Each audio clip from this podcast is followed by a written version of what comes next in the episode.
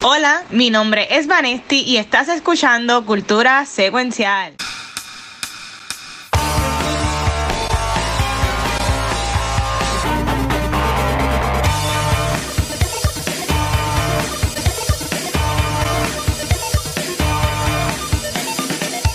Saludos Corillo y bienvenidos a un nuevo episodio de Cultura Secuencial. Yo soy Vanessa y estoy súper pompeada de estar otra semana hablando de cultura popular. Pero antes de comenzar, yo quiero que los que sí guardan hard feelings se presenten. Eh, a diablo, yo soy Gabucho Graham, que sí ha corrido en con menos ropa en la playa, vamos a decir. pero, has pero le has hecho una suplex a alguien en la playa sin ropa, Gabriel. Eso no, eso fíjate, cuando el año que viene cuando esté en Puerto Rico otra vez, eso sería un gol. Mira, y acá es rencoroso este, el, el Watcher. Corillo, hoy, estamos acá, noche especial miércoles, y hay un montón de cosas de hablar, así que voy a, voy a ir lo, lo más rápido que pueda. Este, pero entonces, para empezar, yo eh, muchas semanas tengo, tengo poquitas cosas, semana tengo un par de cosas para hablar, pero rapidito, en Watching con Guacho, eh, eh, desde el viernes comencé a jugar Final Fantasy XVI, que está espectacular y me ha gustado un montón. Sí, han salido un cojón de videojuegos recientemente y, no he terminado uno para empezar en el otro, pero estoy gozando, que es lo que importa y, me, y, está súper bueno el jueguito. Lo estaba escribiendo en Twitch, en verdad que la gente ha estado ahí súper pompeada en los likes, gracias por eso. Pero lo que sí quería hablar, que Gabriel nos preguntó antes de empezar el live y, dije, no, espérate, no, yo no soy culpable, yo no soy culpable. Hablamos de esto en el podcast y es que Vanestillo y Rafa, por la fama está acá en Cultura, este, es que tuvimos la suerte de ayer ver Indiana Jones and the Dial of Destiny. Este. Y, y, es una película que Rafa te da bien contento durante la película. Y yo voy a ser bien sincero. Ahí me gustó la película. Sin embargo, sin embargo, eh, la película es demasiado muy laica. La película, eh, eh, tú le puedes cortar como la película dura 2 horas y 45 minutos. Este, te puedes cortar como media hora fácil. Este, este Gary, tú, tú no lo has visto, ¿verdad? No. Ok, la primera hora, Gabriel, es algo increíble. Que hasta yo miré a Rafa y le dije, mano, la película está buena. Porque si estoy sincero, yo fui con las expectativas bien bajitas. Este, por esa primera hora me tenía como que yo, diablo, mano. Que la película está buena. Y, y, no voy a decir mucho de que la semana que viene este episodio va a ser esta película, pero, y para que también Mane comente, pero esta película estuvo buena. Sí hubo un momento al final que yo estaba como que ya como que me vi incómodo Además de que la vi así casi en 4DX 3, d porque eh, se llenó mucho la sala que fue el screening pero sentamos al, frente. Este, hubo un momento, no voy a decir spoiler, solo la semana que viene, pero vale, hubo un momento que yo dije, se jodió la película. hubo eh, casi al final, un momento, tú, tú, tienes que saber seguro cuál fue. Yo dije, Gabriel, esto se jodió. Yo vi a Rafa, no, no, ya eh, podía llegar hasta un punto pero no, ¿sabes? No. Yo decía, sí, sí, sí, sí, sí, dije no. Gracias a Dios no pasó lo que pensaba que iba a pasar. Y al final eh, me gustó mucho la película. Al final que le dieron a, a Indy me gustó mucho. Sin embargo, alguien por segunda tercera vez que lo digo en estos par de minutos, yo siento como que esta no se siente como si fuera la última película de Indiana Jones. No sé. Como que se acabó y pasa algo justamente cuando se va en, negro la, la, toma, ¿verdad? Para los, para los créditos, que yo como que, ay, como que, como que sentí como que, ay, no, no lo sentí como un final, sentí como un, vamos a ver qué pasa.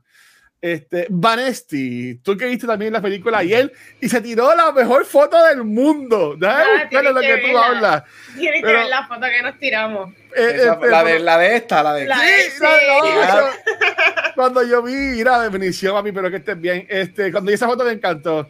Eh, pero vale, tú, tú que la viste ayer, ¿qué, ¿qué te pareció la película?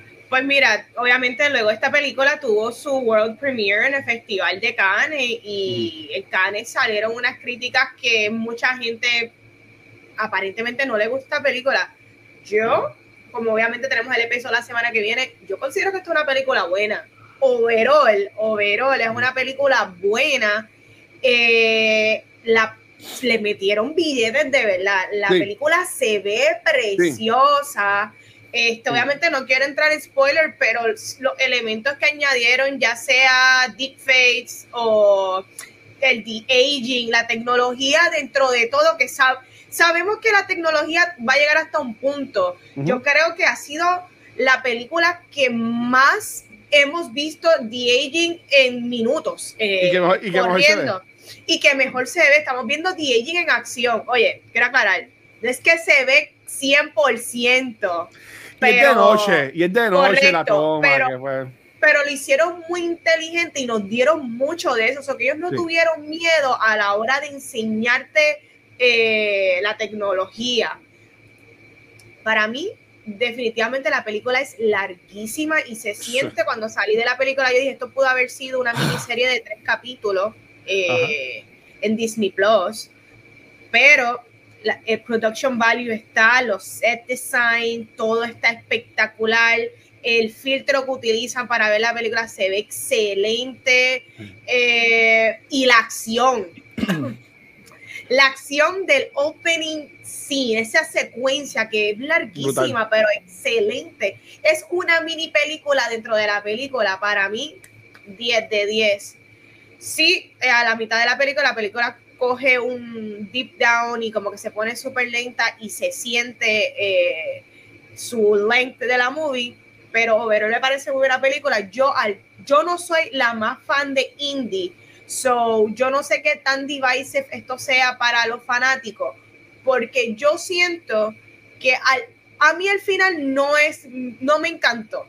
Yo no diría que el final sea malo, no para nada. Yo creo de la manera en que termina este arco está ok, pero yo tampoco lo siento como que wow, super overhyped. Yo creo que le dio servicio a la película que vimos, a esta Sí. aventura de indie. Ese fue un- un- una buena conclusión a esto, pero igual que tú me siento de que yo siento que está abierta más películas. Lo que no sé por dónde se van a ir.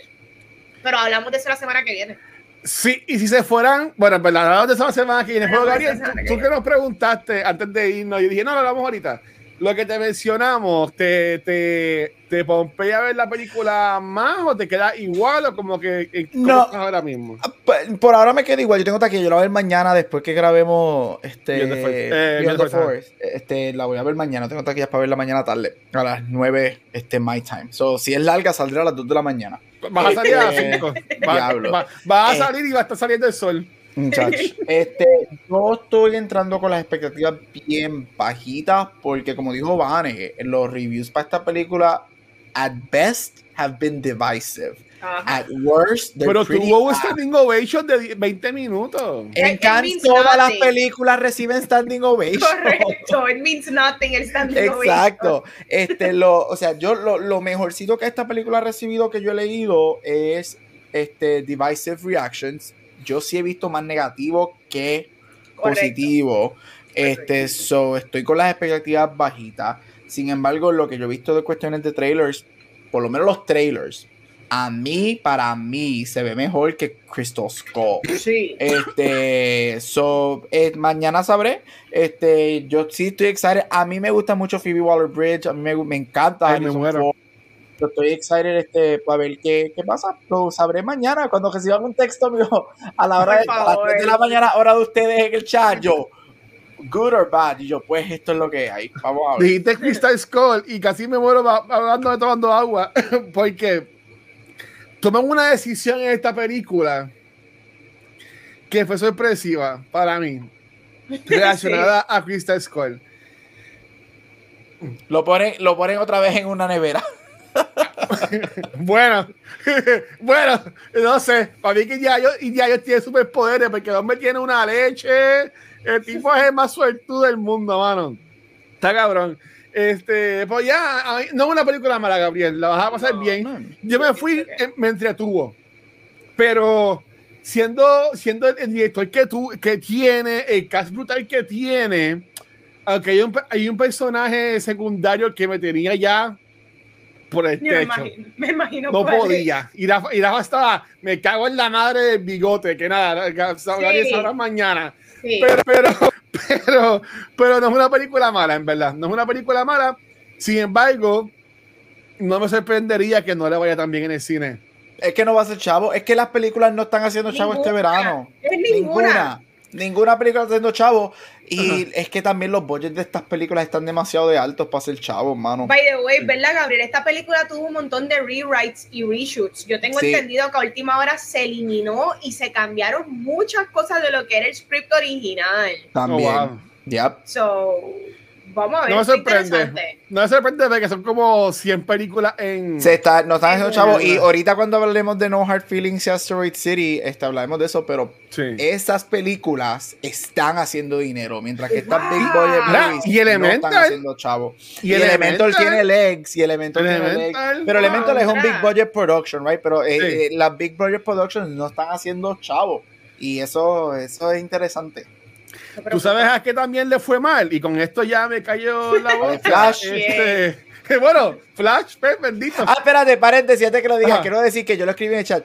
Flash tuvo el segundo Ah. drop de Second Weekend más grande en la historia de una película de superhéroe con un 72.8 drop de su primer a Second Weekend, solamente siendo surpassed por Morbius con un 76. Así ¿Cómo? que It's Flash tuvo, ah, y entró a las top 5 most um, dramatic drops de un primer fin de semana a un segundo fin de semana. Flash solamente recaudó 15.3 millones de dólares su segundo fin de semana con No Hard Feelings a punto de ganarle por 100 mil dólares. Wow, esto es triste porque yo sigo pensando que hay peores películas que The Flash. Sí. Hay Y, esto- peores películas. y fíjate, voy a hacer un segue, vale, voy a ir con lo tuyo. Pero yo entiendo que por eso fue que ellos tomaron la decisión e hicieron lo que hicieron. Este, Vane, ¿qué, qué tú querías traer a Watching con Watcher? Pues mira, eh, todos sabemos que llevamos cuánto, como que desde que James Gunn anunció el nuevo slate de DC. ¿verdad? Los nuevos proyectos, adicionales un montón de películas y series muy raras que él quiere traer. Sabemos que él quiere hacer el reboot de Superman con lo que es el proyecto de Superman Legacy. Y llevamos semanas con los rumores de que Emma Mackey, tenemos a la muchacha de Bridgerton, tenemos al, al chamaco que se llama David Cornsweet, entre otros, y de repente en el mix siempre tiran a Nicholas Holt en algún personaje. Primero era Alex Luthor, después era para Superman, y me está muy raro porque Nicholas Holt también trató contra Robert Pattinson de ser The Batman. So, nada, finalmente, y entiendo que para distraer eh, de lo mal que está sucediendo, todo la cómo se habla en las redes y todas las noticias de The Flash, eh, pues yo entiendo que por fin tiraron el casting oficial donde Rachel Buchanan va a ser de Lois Lane y tenemos a David Cornsweet que va a ser de nuestro nuevo Superman. Esta Brutal. película está pautada para salir en el 2025. So, yo estoy ready para el descanso que va a haber luego de estos últimos proyectos de DC del 2023. Completamente un año de producción y ver, y me encantaría que estos proyectos salgan a finales del 2025 para tener casi dos años de no saber de estos, de superhéroes ni de DC en general. Quiero escuchar también las opiniones de ustedes del casting. Yo voy a arrancar con las mías. Con todo y que estoy, yo estoy súper contenta, por lo menos con el casting de Lois Lane. A mí me encanta. Eh, esta es mi Mitch, esta es la Marvelous Miss Maisel. Para mí, ella es senda actoraza, ella es Emmy winner. O sea, pero yo estoy bien preocupada. Y yo no sé si Gabriel eh, tiene este, opiniones también, porque yo siento que la estrella de la película va a ser ella. Y ellos no están preparados o están preparados para eso. Porque en muchas partes pues he escuchado que es, ellos son coprotagonistas, no, la, no lo tienen a él simplemente como el protagonista. Me parece que esta es una película bien enfocada en los dos y yo siento que ella le va a comer los dulces a él porque ella tienen, ella tiene los acting chops, ella es una actriz súper carismática, ella es súper outgoing, yo siento que ella se lo va a comer a él un poco y a él ser un actor que sí, lo hemos visto en proyectos como Pearl, Hollywood, Hollywood. eh, yo no sé si él tenga el gravitas y no necesariamente el gravitas, porque obviamente Superman es un personaje que es un poquito más Boy Scout y es eh, un buenachón. So yo espero que yo estoy preocupada que hace lo coma, pero a la misma vez estoy lista para el banter de que ya como que se lo tripee, como que ella tripee ese aspecto del buenachón. Siento que ella es la actriz correcta para ella en la película sacarle a él eh, ese lado. Eh, como que out of the box. A la misma vez pienso que quizás una actriz como Emma Mackey, que Emma Mackey es un poquito más subdued, quizás le hubiese funcionado, pero entonces la, la película yo siento que no hubiese tenido un star power. So, gente, prepárense porque yo creo que Rachel se va a comer esa película, de verdad. Este, mira, empezando, yo estoy súper contento con este casting. Desde que anunciaron, creo que hace como tres semanas, creo que fue que anunciaron los seis finalistas, tres para, para él y para Superman y tres para Lois Lane. Sí. Ellos dos son los que yo llevo championing en Twitter. Este, ella para mí, Rachel Brosnahan, igual que Vane, nosotros somos Maisel Stans hasta el día que, que estemos en Sí. esta tierra. Me encanta que ella, hay que decirlo, ella no es un household name, right? Este, porque Maisel nunca explotó como, como un Game of Thrones, right? Claro. So, me gusta que, que ahora ella va a tener, porque yo, igual que Vane, yo pienso que ella es súper talentosísima, ella es preciosa, este, ella puede hacerte drama como comedia, so me gusta que ella ahora va a tener la oportunidad de hopefully become a star y become a household, a household, uh, household name. Also, Este, con él, primero que él, tú lo ves y él es el prototipo de un Clark Kent y de un Superman, right? Eso no cabe duda, él está online, whatever. Yo para mí, voy a decirlo, yo no veo, para mí él no se parece tanto a Henry Cavill como la gente está diciendo, pero... No. Se parece a Superman. Se parece a parece- Superman. y eso es lo que pasa. Lo estoy comparando con, con Henry Cavill y no, es que es- Superman tiene un prototipo de persona este, y él cae bajo eso. Para mí la mejor decisión que pudieron haber hecho con Superman es to cast un newcomer. Este, él ha hecho Pearl, él hizo Hollywood, pero él no ha hecho proyectos grandes, y incluyendo esto- incluso estos proyectos son bien niche, right? Si tú no eres un horror fan o un Pearl fan, tú no sabes quién es él. Si tú no eres un Ryan Murphy, Hollywood no fue una serie que explotó súper grande No. en Netflix, right? So, si tú no ves eso, tú no sabes quién es él. So, para mí la mejor decisión es que aquí no hay un A-lister.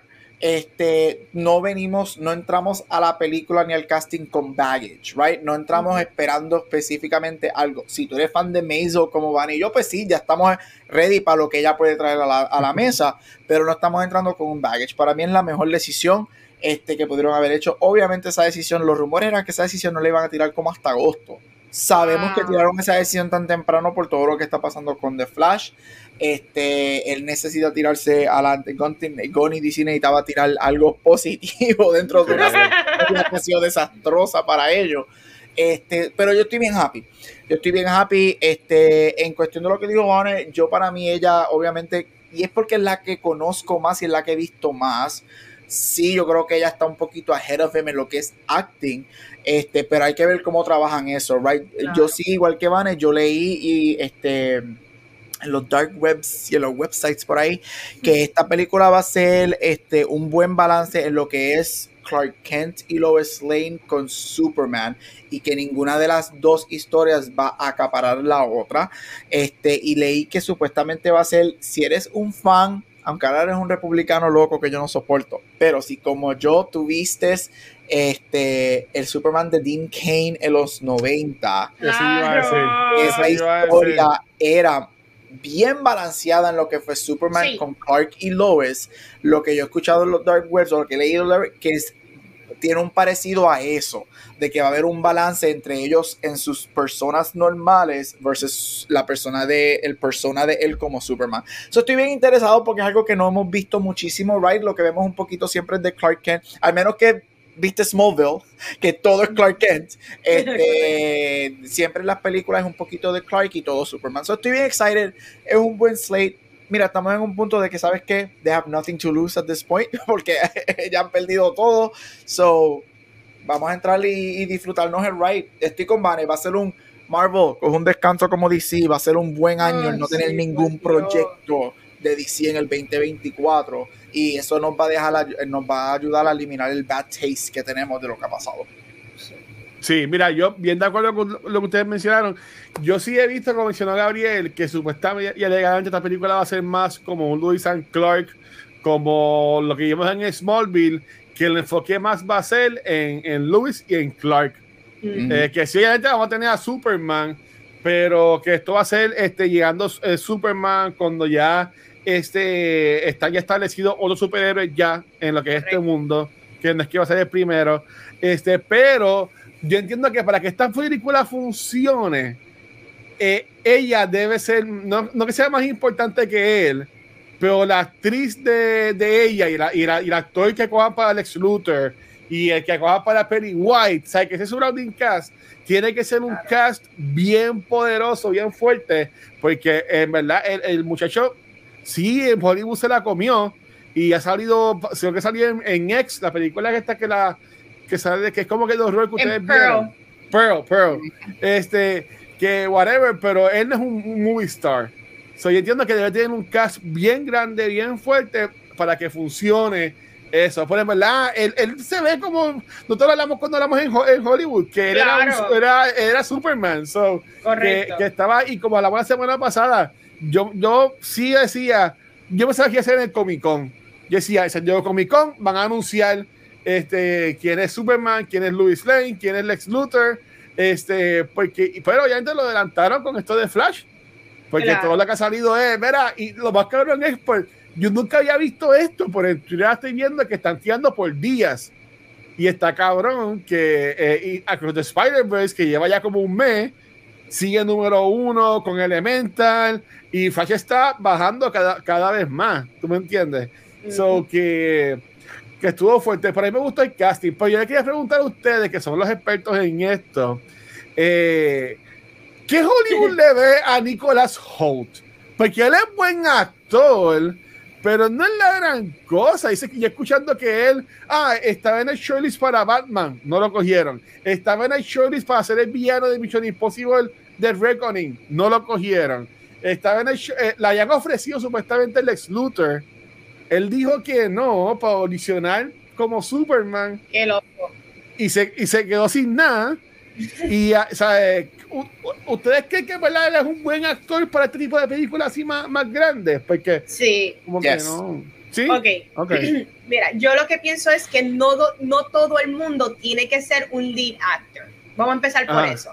No todo el mundo tiene que ser el protagonista. Hay muchos working actors que son súper buenos y son los que en muchas ocasiones hacen las movies.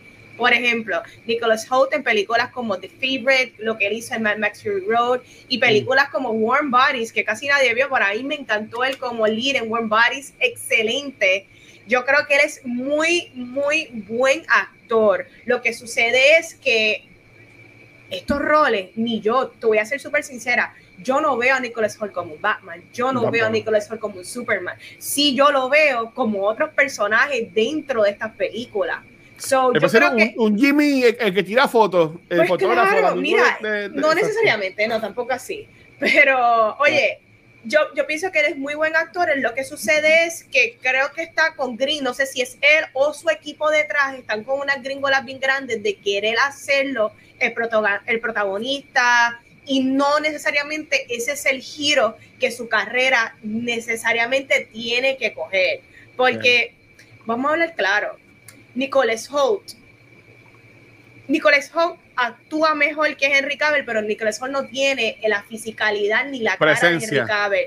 No sé cómo te, no sé, él va a ser un buen actor, que esto lo hemos hablado antes, pero no necesariamente él tiene que ser a movie star. Mm. So, si él encuentra y lo va logrando su niche, él va a encontrar su camino y va a ser súper exitoso en los, como ya lo ha sido en otros proyectos. Pero él tiene que, yo pienso que buscar proyectos que estén más suited para él y, y lo va a lograr, pero no sé, eso es lo que yo pienso. ¿Qué Gabriel Pero- piensa de él? Yo, pues yo lo vería como un Lex Luthor, en verdad. Con copeladito, yo que Claro, vería yo bien. pienso que lo hubiese sido un buen Lex Luthor. Este. Fíjate, yo no lo veo como un Lex Luthor. Este, yo lo vería como un Riddler o algo así. Yeah. Este, pero, a mí Nicholas Holt, este, a mí él me encanta. Yo tengo que defenderlo. Él para mí es tremendísimo actor. Se mereció un Oscar nomination for The Favorite for Supporting Yes, Actor. Este, a mí él me gustó mucho como Beast en X-Men. A mí él me encanta en Warm Bodies. Este, si nadie ha visto, mucha gente no ha visto este programa, pero él es un Emmy nominated actor for The Great. Este, tremendo show. Con Dakota Fanning. Él Yes. se la come. Él fue nominated por- Huzzah. eh, bien brutal. Él fue nominated for um, actor principal en una comedia. A mí él me encanta. Yo creo que él tiene unos aquillos espectaculares. Yo, yo lo comparo mucho con Andrew Garfield. Y no estoy hablando de, de- de exposición ni, ni, ni, ni de otra cosa. Estoy hablando de este tipo de trayectoria de que Andrew Garfield intentó, lo intentaron hacer este. Él es un A-lister, don't get me wrong. Pero que lo intentaron hacer un lead de una franquicia, obviamente hablando de Spider-Man, ¿right? Y sí, él fue muy bueno como Spider-Man. Él me encanta. Yo encuentro que a él lo que lo dañó fueron las películas. Sin embargo, de luego que, eso- que esas películas cancelan, él nunca ha vuelto a ser este. Él es un A-lister, pero nunca ha sido. Nunca se fue por el track de trying to lead un franchise again, right? Él te hace. To, to- se ganó un Tony, este, nominado al Emmy, dos nominaciones al Oscar, te tira tic tic boom, whatever. Nicholas Holt me recuerda a eso. Yo creo que Nicholas Holt está tratando de conseguir su, su A-list leading franchise. Y yo estoy con Mane, él no me da eso. Él me da un Andrew Garfield, porque él canta, él baila, él es trained en Juilliard. Él me da ¿no? lo que puede ser un A-lister, pero tú no necesitas ser un franchise leading man. Y, y yo creo que eh, eso es donde él tiene que step back y pensar, ¿do I want this? Or do I want the other thing? Yo sí estoy con Vanny, yo creo que él puede estar en este tipo de película. Pero sí, vamos a ser honestos, él no tiene un look de Superman, él no tiene un look de Batman. El look más cercano a un superhéroe que a mí me da sería un Spider-Man. Ese es el look que a mí él me da. Pues ya está viejito. obviamente ya está viejo, pero que digo que en lo que es fis- fisicalidad y whatever, eso es lo que, que él te da. Este, si vieron The Menu last year, él a mí me encantan The Menu. Claro. Sí. Eh, so, so, me da, yo sé que él, él- se nota que él quiere un franchise. Bendito. Este, no lo ha tenido. Yo no creo que that's a bad thing porque él es talentosísimo.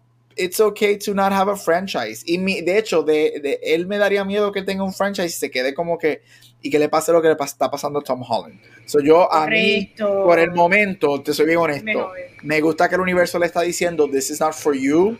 Mejor keep doing this y a otras cosas. So, por algo es que alguna razón que no le dieron eso. Sin embargo, sí me gustaría verlo en algo de DC, no tengo ningún problema. Pero fíjate, a mí me gustó lo que Tom Holland hizo, porque él, él- él- sigue haciendo este marketing para la película. Y él en una entrevista dijo como que, mira, yo sé que la película no la ha ido, que la serie no la ha ido bien, y que hay gente que no le gusta, pero mi trabajo es hacer el marketing. So que ha Claro. seguido, so, sé que por lo menos ha dado, ha dado este cara. Eh, hablando de, de dar cara, se menciona, como dijo Vanetti, de que los dos hermanos Skarsgård están para ser Lex Luthor.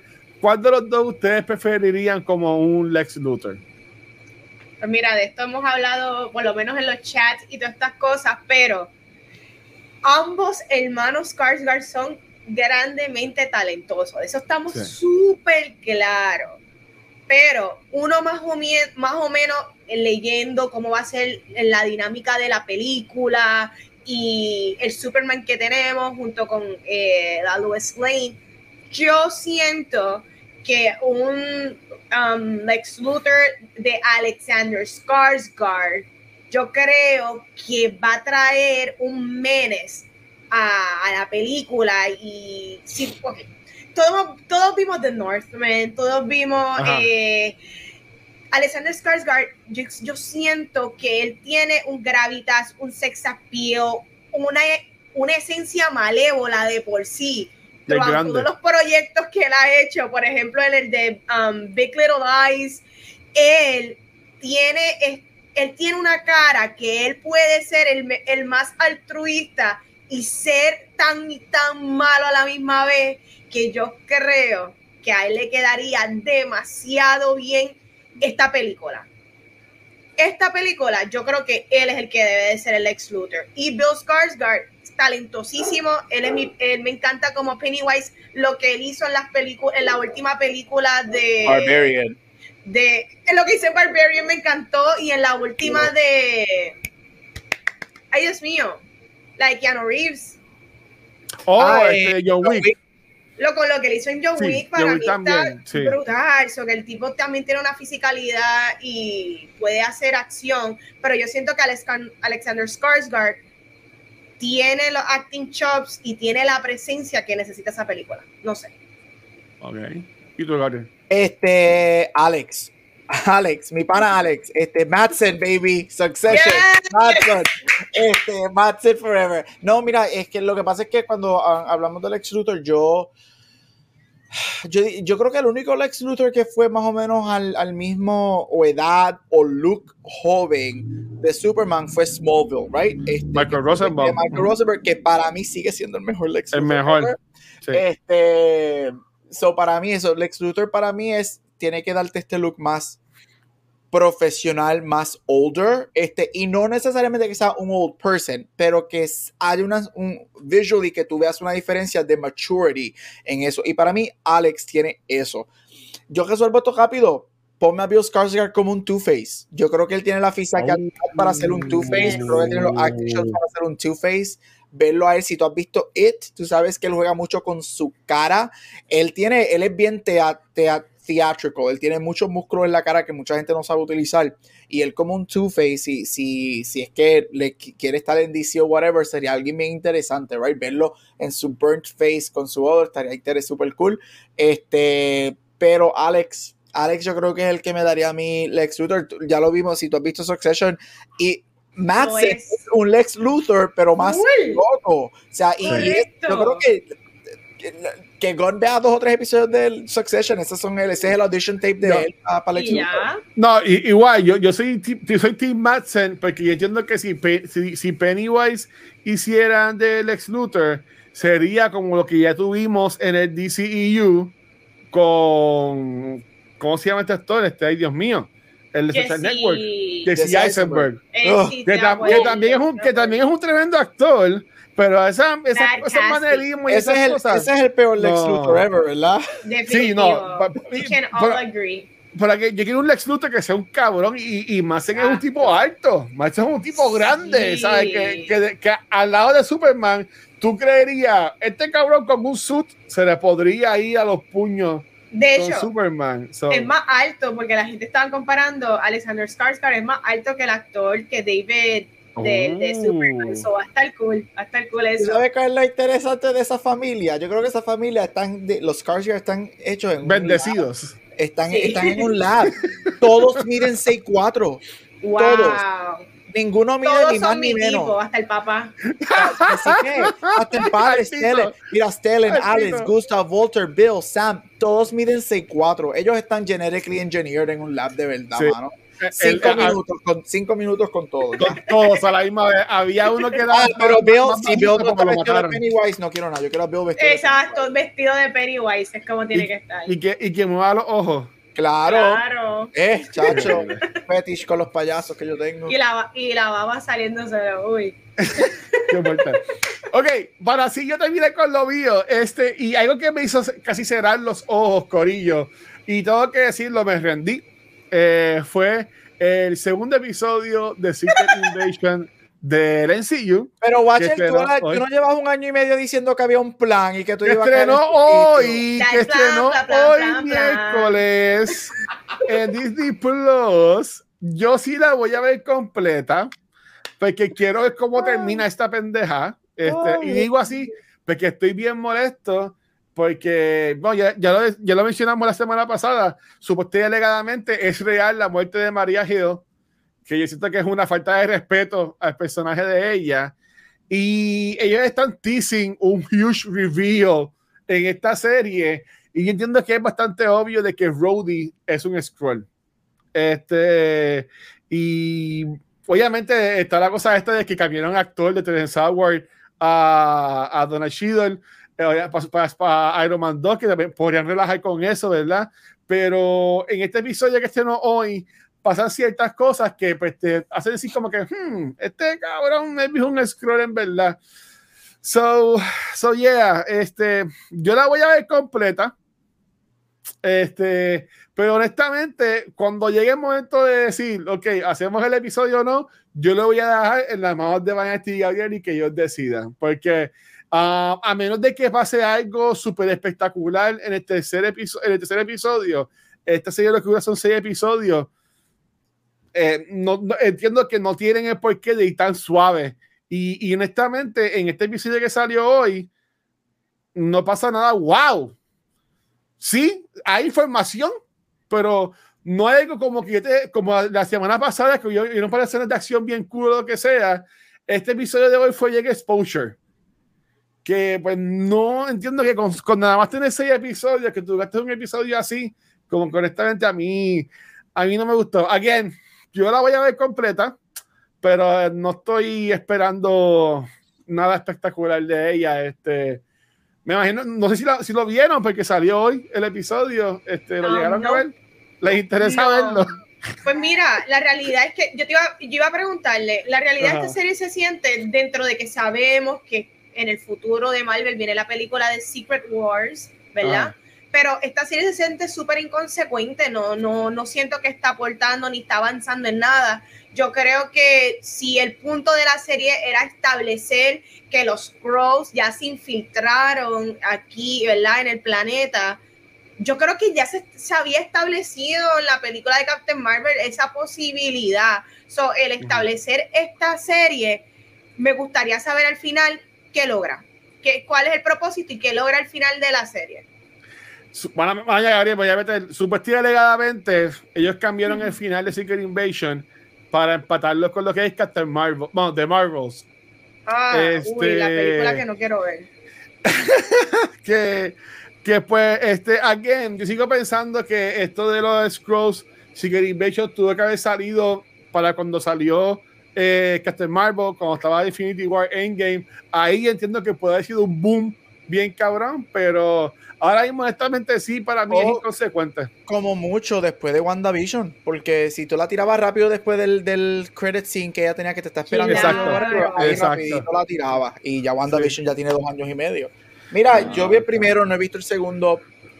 Quizás yo creo que la serie la veré cuando salgan todos. Ajá. Maybe, no es algo que, que I need to watch. Este, mi problema, o sea, yo tengo un podcast en inglés con un pana mío. Estaban hablando ayer un poquito de, de eso, del primer episodio de Secret Invasion. Y yo creo que él, él dijo algo que, que para mí me, me llamó la atención. Encuentro que es verdad que Marvel se convirtió en homework. Y a mucha Ajá. gente, that's turning them off.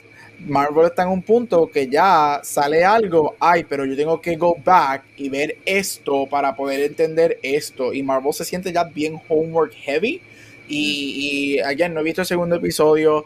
I googled ahora Just Cause y en Twitter y lo que puse Secret Invasion y lo que me sale es un montón de Secret Invasion failed Maria Hill, the Maria Hill twist that is not working, esto, aquello. Wow. So, aparentemente la gente está bien molesta con lo que pasó con, con ese personaje. I don't, again, lo que estoy diciendo con todas las superhero movies, I don't care. Le- les voy a decir un spoiler, a ver si esto los emociona. Ay, Eh, nos enteramos hoy de que Nick Fury está casado Ah, sí, eso lo vi en Twitter. oh, y que, y que la esposa de él es una Skrull. Yep. Que si él lo sabe o no, no sabemos. Y también en el episodio de hoy, Nick Fury se entera de que hay un millón de Skrulls en, en, en Earth, en el planeta Tierra. mira para allá, wow. Que Nick Fury pensaba que eran bien poquitos y Thanos le dice, no, somos, somos un millón. Y el, ¿what? Y como que, fue como que bien, bien inconsecuente, honestamente. Esto bien- para mí va a terminar, yo creo que esta serie va a terminar como Hawkeye y este, whatever, que es que they, they don't mean anything. Like, they don't mean Correcto. anything. Right? Sí. Y vi que este, o vi eso sí, vi que sigue siendo el second most, el second least watched show de Marvel después de Miss Marvel. Uh, eso Es está que no- malo. No tienes una estrella, tienes a Samuel Jackson, pero No, pero es que Samuel Jackson es una estrella. Samuel Jackson es la persona que más dinero hace en Hollywood. Correcto. Samuel Jackson se supone que jale. Tienes a Oscar winner y Emmy winner Olivia Colman. Tiene Emmy nominated actress chula de Game of Thrones Em- Emilia Clarke. Y no está pasando nada. Emilia Clark la están tirando. E- Esta serie, yo no sé qué, pero ya el, el departamento de maquillaje la odia en esta serie. Porque el maquillaje que ella tiene parece una muñeca, parece, parece, parece verdad como un alien con una careta de humano. No sé, no sé si estoy acostumbrada, ¿verdad? De Calici, con el pelo gris, con el pelo blanco, pero ¿verdad? Acá con el pelo normal, este, no sé, como que el maquillaje está bien feo y sí, se puede poner en los comments a tirarme, no importa. Pero este, siento que como la están maquillando a, a ella, no, No no, le favorece, no- no le luce, no le luce.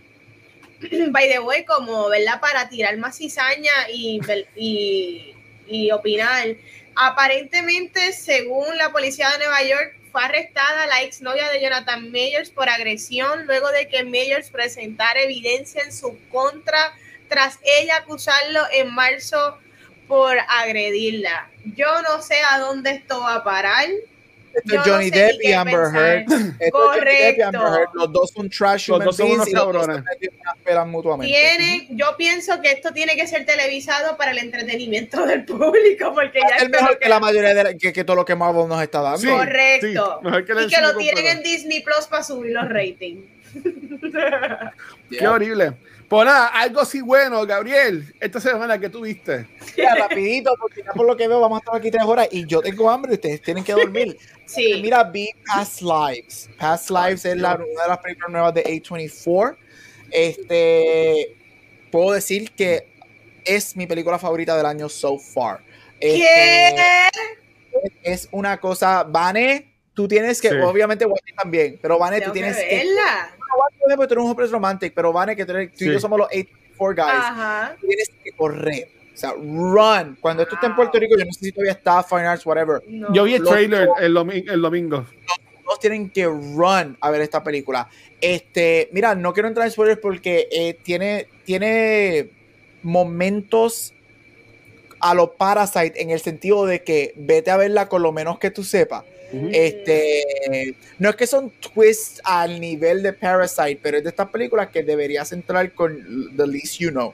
Mira, es espectacular. Celine Song es la directora y la escritora de esta película. Yo, A24, el año pasado arrasó. Este, los Oscars ganándose siete de los top 8 Oscars. Es el, el estudio que más Oscars ha ganado en más de 20 años. Si A24 se posiciona, esta película puede. Yo la veo nominada a película um, director, screenplay, actriz, actor secundario, este, actor principal. O sea, esta película es excelente. Es un love story. Este es una película que te pone. Yo creo que es que también nosotros estamos en la perfecta edad para esta película. Es esta película que te pone el espejo de frente y te dice. Are you really happy con las decisiones que tú has tomado y cómo nosotros nos hacemos creer que estamos felices este, y de momento te hace recordar algo o llega alguien de tu pasado que tú dices, mano, this is fucked up. Tremenda película, yo me bebí las lágrimas. Este, de estas películas que te rompe el corazón, te lo pone back together, te lo vuelve a destruir y te vuelve a poner las piezas back together en dos horas y media y es excelente. Así que yo, es obviamente Hate24 es un limited release. En Puerto Rico yo asumo que solamente la llevarán a Fine Arts, maybe Plaza. Este, la recomiendo. Yo sé que me van a escuchar hablar mucho de ella y si tiene la awards run que yo pienso que puede tener, Past Lives va a ser tremenda película como Awards Time el año que viene. Así que Past Lives, totalmente recomendada. Aparte de que es 24, todo lo que A24 hace, Vanessa y yo decimos go see it. So, Yes. Sí. Menos Mira, The Idol, menos The Idol. pero The Idol, eso no se ve. Mira, eh, sale en Finals el 29, esta semana. Mañana. Uh, qué bueno. Finals mañana. Yo cuando fui a ver a Zero City el domingo, vi el trailer y yo dije, esta película me va a desostrar. Me va a dar, Dios mío. Si me destrozó a mí, a ti Destrozó, que tú me va a destrozar. que sí. tú eres el hombre romantic, a ti tú, tú vas a necesitar No, sí. una máquina de, Fue, de- de- fue, ahí, fue el trailer, fue el trailer, Gabriel, y yo estaba como que yo no estoy para esto hoy. O sea, yo estaba como que yo no, yo no estoy para llorar hoy, pero es verdad que se dio bien, bien intenso, bien intenso. Y es, y esta película, si yo lloré en La La Land, esta película a mí me va a, a- a matar también. Pero quiero, pero quiero verla este weekend. Fíjate, quiero que voy a ir, voy a ir para llorar este weekendcito. Excelente. Vaya. Mira, y para mí el stand-up de la película, los tres actores principales son excelentes, pero, ay Dios mío, este John con Margaro es que se llama. Sí, John Magaro, que sale, él, él salió en el primer season de Umbrella Academy. Este, él era el novio de una de, de, una de las hermanas de uh, Umbrella Academy. Él salió en. First Cow. Es de estos actores que tú lo ves y tú dices that guy. Él está en esa categoría de that guy. Ajá. Mano, qué performance. Y de verdad yo voy a estar, si tú me sigues en social media, I'm sorry, voy a estar insoportable, pero voy a estar rounding him up para una nominación a actor secundario porque él es para mí el corazón de la película y él me destruyó de una manera espectacular. Porque él, él es, él es el personaje, como yo dije, esta película te pone el espejo de frente a ver si estás contento con tu vida. Y él es el personaje que él es un innocent bystander. Él es la persona que desafortunadamente nosotros lastimamos cuando nos damos cuenta de X o Y cosas. Y es como que, ¡ah! Mano, de verdad. So go watch this movie cuando, cuando esté disponible, de verdad. Yo sé que a ustedes dos le- les va a encantar. Y again, A24 es un indie movie, es pequeña, no es bom- este platos y bombillos, right? Es esta película, es un love story pequeña, así que definitivamente Past Lives les va a cambiar la vida. Yo ahora creo un poquito más en el amor. Oh, Pero bien poquito, pero un poquitito más. qué horrible. Oye, pero hablando de eso, ustedes tienen, ¿verdad? ¿Van, van a hablar ahora de la película o vamos para World Spotlight? No, por favor, Spotlight. Ah, bueno. Sí. Pues vamos, Gabriel, que tenemos un Award Spotlight que va a estar súper Mm. bueno. Y es que Gabriel viene con este nuevo proyectito, adicional que hablar de más cositas. Pero yo estoy hype que arranque esta semana porque las próximas van a estar súper cool. Sí. So, Yes. cuéntanos. Mira, voy rapidito, voy con dos noticias rapidito para sacar esto del medio y tienen que ver con, con los Óscares. Este, primero, Watcher y yo habíamos hablado este, en el chat de la semana pasada salieron, salieron, salieron, Dios mío, salieron Oye, la Mache, me lo pegaste, salieron este, una, los nuevos markets o los nuevos um, parámetros para que las películas sean consideradas este, en, la, en cualquier categoría de los Óscares este, específicamente película en, en, en cosas de distribución. Este, y abrieron y se pusieron un poquito más, en ciertos casos, un poquito más more strict y un poquito más leeway. Este, y todo viene por con esta idea de salvar el theatrical experience. Este, y tener películas y darle más accesibilidad a las películas. Inicialmente, este, la, la- una de las de los criterios primordiales era que tu película tenía que tener un release de una semana, siete días consecutivos en dos markets en Estados Unidos, así sea Nueva York um, o Los Ángeles, right? Añadieron más y ahora tu película tiene que tener siete días consecutivos en mínimo 10 markets en Estados Unidos. Este, 10 de los 50, y no es por estado, esta, el, este, The Academy tiene los 50 markets de Estados Unidos que más venden. Por ejemplo, Chicago, Phoenix, Arizona están en ese top 50, Orlando, New York, Los Ángeles, San Francisco, Seattle, obviamente ciudades, right? Este, y tú tienes que tener un, ex- un 7-day release por, en 10 de esos markets, no solamente dos. So, subieron de 2 a 10, que a mí me parece fantástica idea, right? A veces cuántas películas nosotros no vemos o tenemos que esperar que salen en streaming. En Puerto Rico yo sé que obviamente están las Fine Arts, que mucha gente les gustaría verla y no las pueden ver porque Fine Arts salen o limited release o whatever. Yeah. So, añadieron eso. También que añad- ampliaron un poquito la ventana este, de elegibilidad y cuando me refiero a eso es para tú ser eligible, tus películas tienen que salir de enero primero a diciembre 31 del año calendario, right? So, películas para los Oscars del año que viene tienen que salir en enero primero del 23 a diciembre 31 del 23. Todo lo que no ha salido a diciembre 31 no puede este, cualificar. Sin embargo, añadieron una ventana hasta enero 10 del año que viene. Por ejemplo, tienen hasta enero 10 del 2024. Tú puedes tirar la película en el cine, en esos markets, siempre y cuando tú produzcas un plan de estrategia de distribución y se lo entregues a la academia con tres meses de anticipación. Que ellos vean que hay un plan de distribución. Por ejemplo, eso es mucho, eso viene a cabo de los ataques, o no de los ataques, eso viene para prevenir a los streaming services a tirar esta ventana de que solamente mi película es por streaming service o solamente mi película para Los Ángeles y New York por siete días y la saco como Netflix, que Netflix tiene un cine en New York y ahí es donde tira las películas. Este, y es para acaparar eso, right? So tienen, le dieron esa ventana, pero tiene que haber con un plan de distribución. Si el plan de distribución no lo presentan, la película será descualificada para los Oscars y no podrá entrar en contention para ninguna. Son las dos reglas más grandes. Para mí fueron bien interesantes yo creo que es un, para alguien que ama el cine, yo creo que son unos pretty good steps este, y le da más visibilidad a ciertas películas, así que eso me gusta mucho. Y otra que quería decir algo de los Oscars es que hoy salieron la lista nueva de los miembros que ellos invitaron a la academia. 398 miembros fueron invitados hoy. Este, personas como Kiji Kwan, que ganó los Oscars, este, los directores, este, los Daniels, creadores y directores de, de Everything Everywhere que acaban de ganar el Oscar, el productor, este, Brendan Fraser fue invitado, personas como Taylor Swift, este, y The Weeknd entró, sí, gente, el actor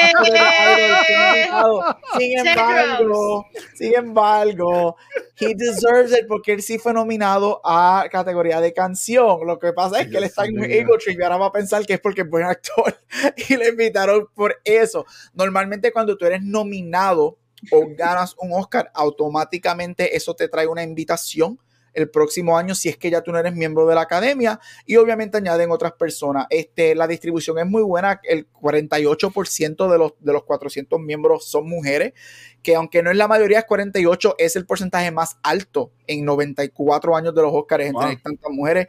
Este, mucho, la 50% son miembros internacionales que me gusta mucho. Así que la academia está tratando de poco a poco diversificar y, y mejorar su membresía y, eso obviamente se va a ver reflejado en películas. Como yo siempre digo, it takes a lot of time. Esto no va a funcionar de un día para otro. Yo creo que la academia tiene muchas cosas que se le puede criticar, como alguien que ama a los Óscares. Sin embargo, le doy props por estos pequeños pasos.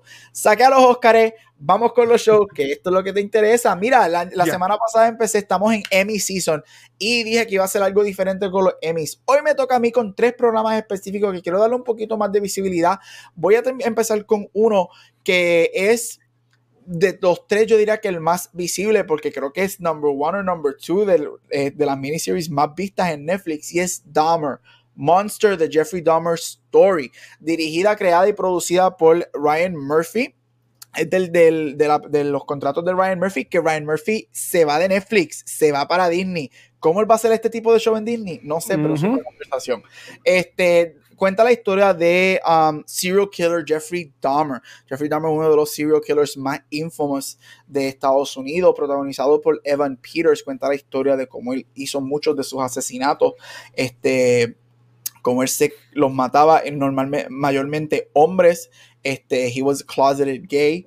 Este, como él la tortura completa es una serie bien controversial específicamente por cómo muestra la violencia este, y cómo muchas personas o familiares de muchas de sus víctimas dijeron que era un poquito crude y falta de respeto de la manera que nunca se le acercaron a decirle que esto estaba siendo producido. En cuestión de programa, mira, Ryan Murphy, cuando Ryan Murphy hits, Ryan Murphy hits. Y para mí esta serie es espectacular. Yo la encuentro que está allá arriba con Feud, con OJ, este, y entre otras que la ha hecho.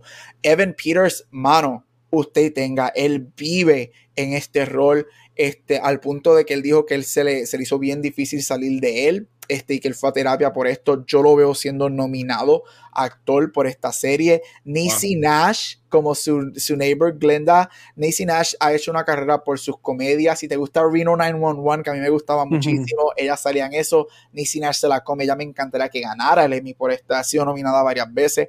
Y mira, esta serie yo la veo siendo nominada fácil a 15, 16 17, quizás hasta 20 Emmys. Actorazo, producción, algo que nunca se puede negar de la serie de Ryan Murphy es que los production values son usted y tenga. Esto es un period piece en los 80, así que si no lo has visto, te recomiendo que veas Dahmer. Es bien gráfica, es bien fuerte, sin embargo, es muy buena. La segunda que voy a mencionar es Blackbird. Este Blackbird es un crime drama este, con el papizongo de Watcher, Taron Egerton. Dios lo bendiga que todavía me duele que no fue nominado al Oscar. Este, eso es otra conversación. Mira, esta serie es basada en un libro llamado Devil of Fallen Hero, Serial Killer y Dangerous Bargain. Esta, serie es Taron Egerton y Paul Walter Hauser. Interpretan a dos criminales, uno de ellos siendo un serial killer y el otro siendo un hijo de un policía que cayó en malos pasos y cayó en la cárcel. Y cuenta la historia verídica de, del el prosecutor que puso el personaje de Taron Egerton en la prisión este, él no tiene parole y está en la cárcel por 10 años y él le dice, yo te dejo, yo te doy libertad provisional o hablo con las cortes para que te den libertad provisional si tú haces una amistad con el asesino, que en este caso interpretado por Paul Walter Hauser, este, y logras que él confiese a una cierta cantidad de asesinatos que nosotros sabemos que él hizo, pero no los tenemos en confesión. La película es la, la película, la miniserie es super dark. Este Paul Walter Hauser, que ha hecho películas pequeñas como I, entre otras, para mí él es un shoo para ganar el Emmy de actor secundario. Taron Egerton, Egerton para mí presenta un lado que nunca hemos visto y a mí él me encanta. Aparte de que si te gusta verlo sin camisa y ver su cuerpazo, él sale mucho en prisión sin camisa y con su cuerpazo. Mira, la serie es excelente, es corta, solamente son seis episodios, así que la puedes ver bien rápido. Este, si no la has visto, la recomiendo. Este, específicamente que quizás sea nominada a varios Emmys, veremos en par de semanas este, la pueden ver. Y con esta termino. Esta sí está accesible para todo el mundo y es en Netflix. Y es para mí la sorpresa del season y es Beef. Beef es un dark comedy este, interpretada por Steven, eh, protagonizada por Steven Young y Ali Wong. Steven Young, Glenn, The Walking Dead. Mano, tiene un Oscar nomination y ahora posiblemente tiene hasta un Oscar win, porque para mí él se la come en esta serie. Y Ali Wong, comediante, conocida mucho por sus um, comedy specials, de hecho en Netflix tiene varios, este, interpretan estos dos, estas dos personas que en el primer episodio tienen un road rage incident. Y ellos van a chocar y de ahí that unravels y they become obsessed with each other y hacerse la vida imposible y buscarse y encontrarse solo todo por un road rage incident que pasa.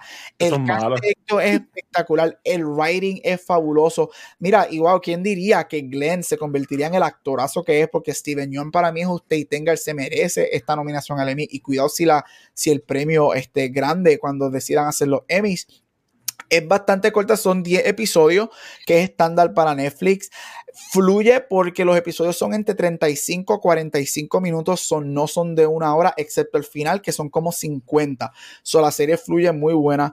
Este, si te gusta la música, eres fan de la música, tienes que ver esta serie porque los easter eggs de esta serie con música usted tenga. Y el último episodio es fabuloso con unos twists and turns. Ahí sí que lo digo, nivel Parasite, que tú te quedas, what the mm. Fuck. Así que si quieres algo que es un dark comedy, no es super heavy, te va a hacer reír y también te va a poner un poquito de tensión. Mira, Beef, excelente.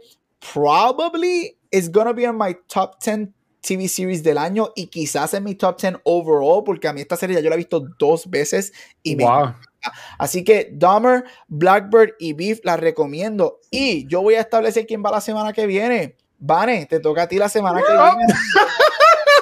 Me tienes que dejar cuáles son tus tres programas antes de la semana que viene para yo darte el Award Spotlight a ti.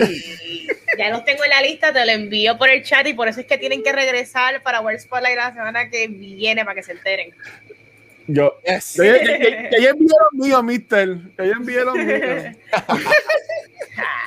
Watch it, tú vas okay. último siempre. Está bien, eso pasa.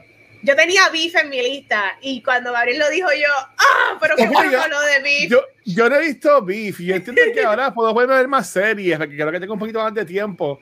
Y beef, yo vi que, que Glenn canta la canción esta de Drive de Incubus. Mm. Yes. Quiero, como un clip y quiero, quiero, quiero, quiero verla porque eso me gustó, en verdad. Y es buena. La serie, la, para mí la serie tras que es buena, fue una sorpresa. Fue una sí. sorpresa bien grande. Yo no creo que la gente se esperaba lo que terminó siendo. Y de verdad que fue una gran sorpresa. Fíjate, no, ah, Gabriel, ah, no, es que no se puede. No, ve, Gabriel dijo que nos podíamos mencionar series grandes, grandes. Oh, sí, ah. puede ser la que tú quieras darle. ¿Puedo poner las sofos en mi lista, Gabriel? La que tú quieras. Ah, pues dale, pues, pues dale, pues, pues dale. Después me envía, después me envía Dale, dale, dale. Okay, bueno, ahora sí. ustedes tienen un tema completamente de qué hablar y es que los dos vieron en común una película que se llama Asteroid City, ¿el correcto?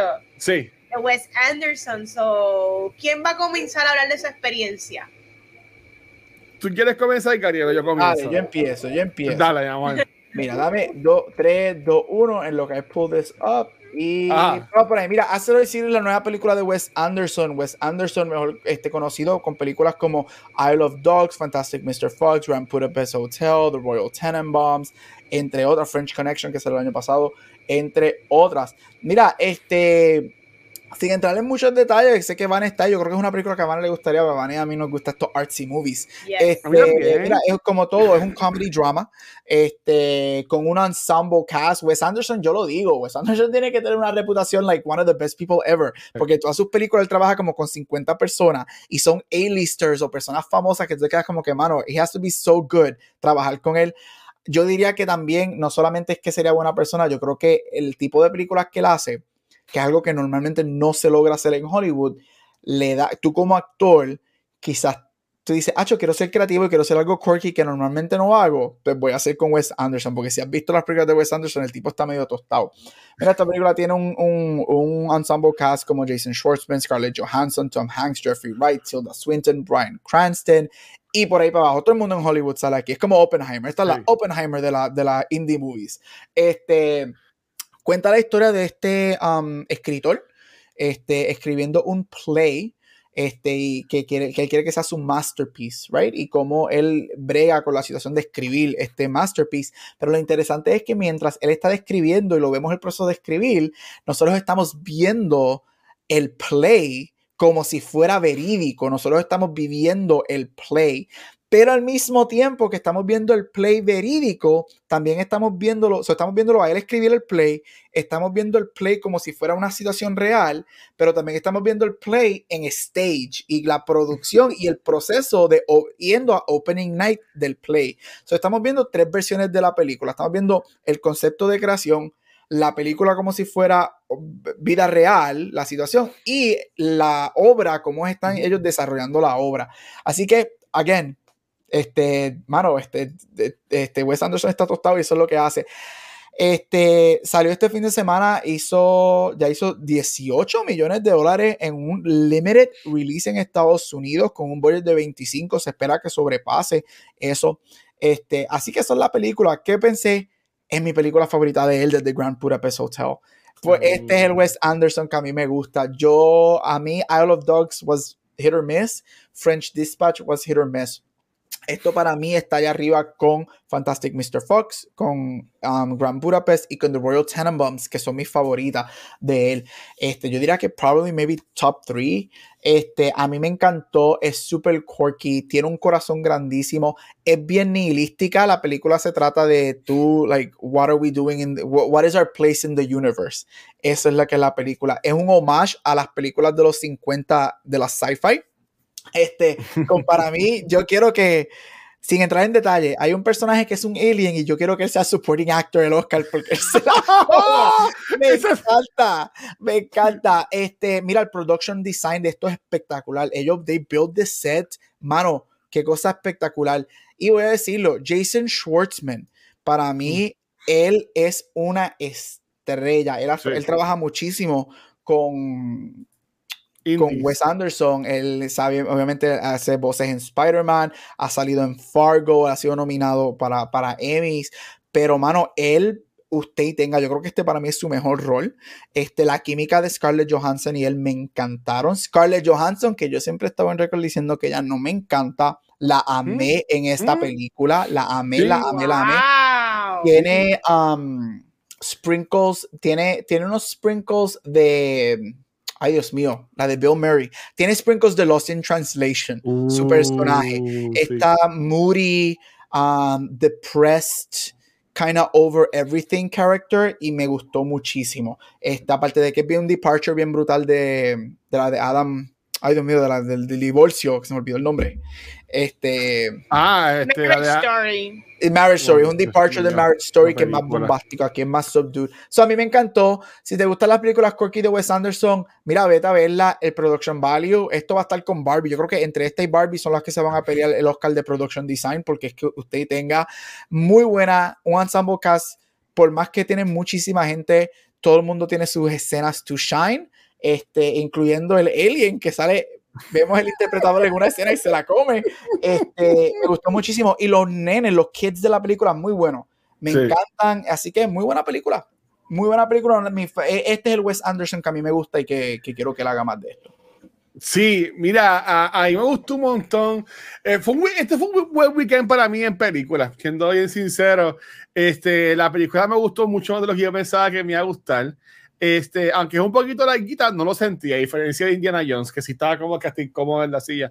Pero este, a mí me encanta esta película. Eh, cast, y tú mencionas a Jason Schwartzman, ahora mismo es como que va a tener un boom bien cabrón, porque él más como que hace par de cosas indies por ahí, pero ahora mismo él es el que hace la voz de Spot, que es el villano de Across the Spider-Verse. Salió en Asteroid City y en IMDb dice que va a salir de Megalopolis también. Y salió también en la película de Hunger Games. que va a tener un par de releases grandes, ¿verdad? Como quien dice. Pero a mí me encantaban los nenes. Este, el, que hace de hijo de él, que se llama Jake Ryan. Yo decía, ellos en verdad son padre e hijo porque se, se parecen un montón la nariz, la nariz y todo, y en verdad que me, me gustó un montón, el que hace espectacular, esa lo que hace Brian Cranston, que es bien, es, eh, es como que un behind the music para la imagen en la película, que me gustó un montón. Me gustó un montón la de Scarlett Johansson, este... Hay una escena que yo quedé como que, wow, espérate, no me esperaba eso. Este, pasa como que bien rápido. Que eso pasó dos veces en esta semana eh, viendo películas, imagino que hablaremos un poco más de eso cuando hablemos de No Hard Feelings. ah, ok, sí, ya sé lo que está hablando. Yeah. Sí, fue, pero fue bien rápido, no, como, no es como No Hard Feelings, que fue una, una escena completa, pero este fue como que bien rapidito, este, bastante tasteful. Eh, y sale Sofía Lillis, que a mí ya me encanta, la vimos en Dungeons and Dragons, la vimos en las películas de It, y yo entiendo que ella para mí tiene una una carrera por, por, ya está saliendo, por lo que tiene una carrera muy buena por pasar, este, y, y ya, me, me, me, gustó un montón, en verdad, ¿sabes? no quiero estar hablando mucho porque, porque sé que vamos a hablar mucho de, de, ahora No Hard Feelings, pero deberían ir a verla, está en Finals, en la sala más grande que tiene Finals ahora mismo, yo fui el domingo y estaba llena la sala, full, este, que que no me gusta porque tengo gente como que siempre al lado mío. O sea, yo de Finals me como siempre un sandwichito, un cubano cuando voy, o sea, yo comiendo, se senta, tenía gente a los dos lados y yo le digo a la persona que está al lado mío, mala mía por el sándwich, pero es de aquí, ¿sabes? Como que, disculpa si te molesta, pero, pero ya, a mí me gustó un montón. Este, ¿Tú piensas verla, Vanet? ¿Te llama la atención la, la movie? Sí, me llama la atención. Lo que sucede es que como tenía par de cosas esta semana, solamente podía decidir ver una y pues me decidí por ver la de Jennifer Lawrence, pero estoy súper loca por ver esta de Wes Anderson. Y ahora que tiene un buen review de ustedes, más aún me sí, ¿verdad?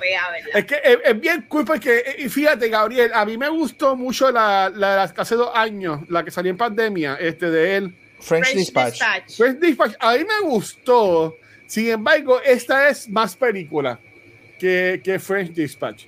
O sea, French Dispatch son como que muchos mini stories que después como que se unen, ¿verdad? Pero esta a mí me, me gustó un montón porque es una película, ¿sabes? Este, es bien aware de ella misma. Este, hay escenas que es como que ellos montaron un set cabrón y ahí como que van grabando ese hombre con la cámara, un genio. A mí me gustan mucho las tomas que él hace y, obviamente es bien, es bien meme porque es, como se ve en TikTok y en Instagram Story la gente como que ah, usando el, el, filtro y se paran así en el medio de la escena y después caminan. Pero la verdad me, me, me, gustó un montón, es bien artsy y me, y me gusta. Me gustó un montón. Qué chévere. ¿Ustedes dirían que es una película eh, que cualquier persona la puede ver? Como que... Sí que es accesible. Es bien accesible. A mi sobrina, yo sé que a mi sobrina les gustaría, este, lo voy a decir, es que hay una escena, Van, ella, ella está como que coqueteando con el personaje de Jason Schwartzman y hay una escena que ella hace un desnudo, pero es bien rápido. Ok. O sea, no es como que, y es bastante tasteful, ¿verdad? Este, eso sería lo único, como que taparía los ojos a mis sobrinas en esa parte, obviamente, pero este, a la, la película yo diría que hasta mi sobrina porque es bien, es bien quirky, ¿sabes? Okay. Una película que no tiene malicia, es bien chula. Es bien accesible, es bien accesible. Yo diría que es, es de, yo diría que es la más accesible de Grand Budapest. Es cómica. Los protagonistas, de hecho, para mí los protagonistas son más bien los nenes. Sí. So, que son los protagonistas. Este, tiene, es cómica. Este, Maya Hawk también sale, que la, Sí. eh, de. Ay, qué chévere. También, Sí. este, son, pero es quirky, no, no, no, no, No es un quirky artsy. Es un quirky accessible. Este, que es muy buena. Y como le hace, le hace fun a sci-fi movies, sale un alien en la película de la nada, te quedas como que es, es bien accesible. Yo diría que Sí. desde Grand Budapest es su más accesible, for sure. Sí. Ah, pues súper. Altamente entonces recomendada por el Corillo. Vamos para el segundo tema. Vamos a estar hablando de No Hard Feelings. Esto es un raunchy comedy protagonizada por Jennifer Lawrence, donde la premisa es que estos padres están ofreciendo un carro para una mujer que sea early to mid 20s que they date their son, but they date him hard, tú sabes. Whatever that means. Y bueno, esto es una película de comedia y si nos vamos por este baseline, pues la película logra su cometido. La película es graciosa, es raunchy, es awkward, es cringe en muchas ocasiones. Eh, yo creo que el muchacho que hace de digamos que el nene que Jennifer Lawrence tiene que sonsacar y como que Sí. para que él tenga este tipo de madurez y aprenda y sea un poquito más eh, maduro y aprenda de la calle. Yo creo que ese nene se la come en esta película. A mí me encantó mucho, eh, no diría tanto la dirección de, de la película, pero es más cómo con lo que le dieron a él, cómo él exploró el personaje y cómo él lo presentó, porque yo creo que lo hicieron, he's not a dumb kid. De hecho, él es un nene muy inteligente. Ujú. Y los verdaderos villanos eh, son los papás, no es el personaje de Jennifer Lawrence como la han querido pintar, porque esta película ha tenido un montón de controversia. Este, que Mm. eso tengo una pregunta más adelante sobre lo que es el grooming, que eso es algo muy real. Eh, pero de la manera en que yo vi la película es que esta muchacha literalmente no tiene cómo pagar los impuestos de su hogar y ella está consiguiendo el primer trabajo que se le presenta donde ella tiene una oportunidad de salir hacia adelante y es de esta manera incómoda. Este, Jennifer Lawrence es un machine, o sea, Jennifer Lawrence sigue demostrando que que ella no puede hacer ahora mismo, yo no tengo idea. Yo creo que lo que es el physical comedy se le da súper bien, las partes emocionales las hacen muy bien en esta película.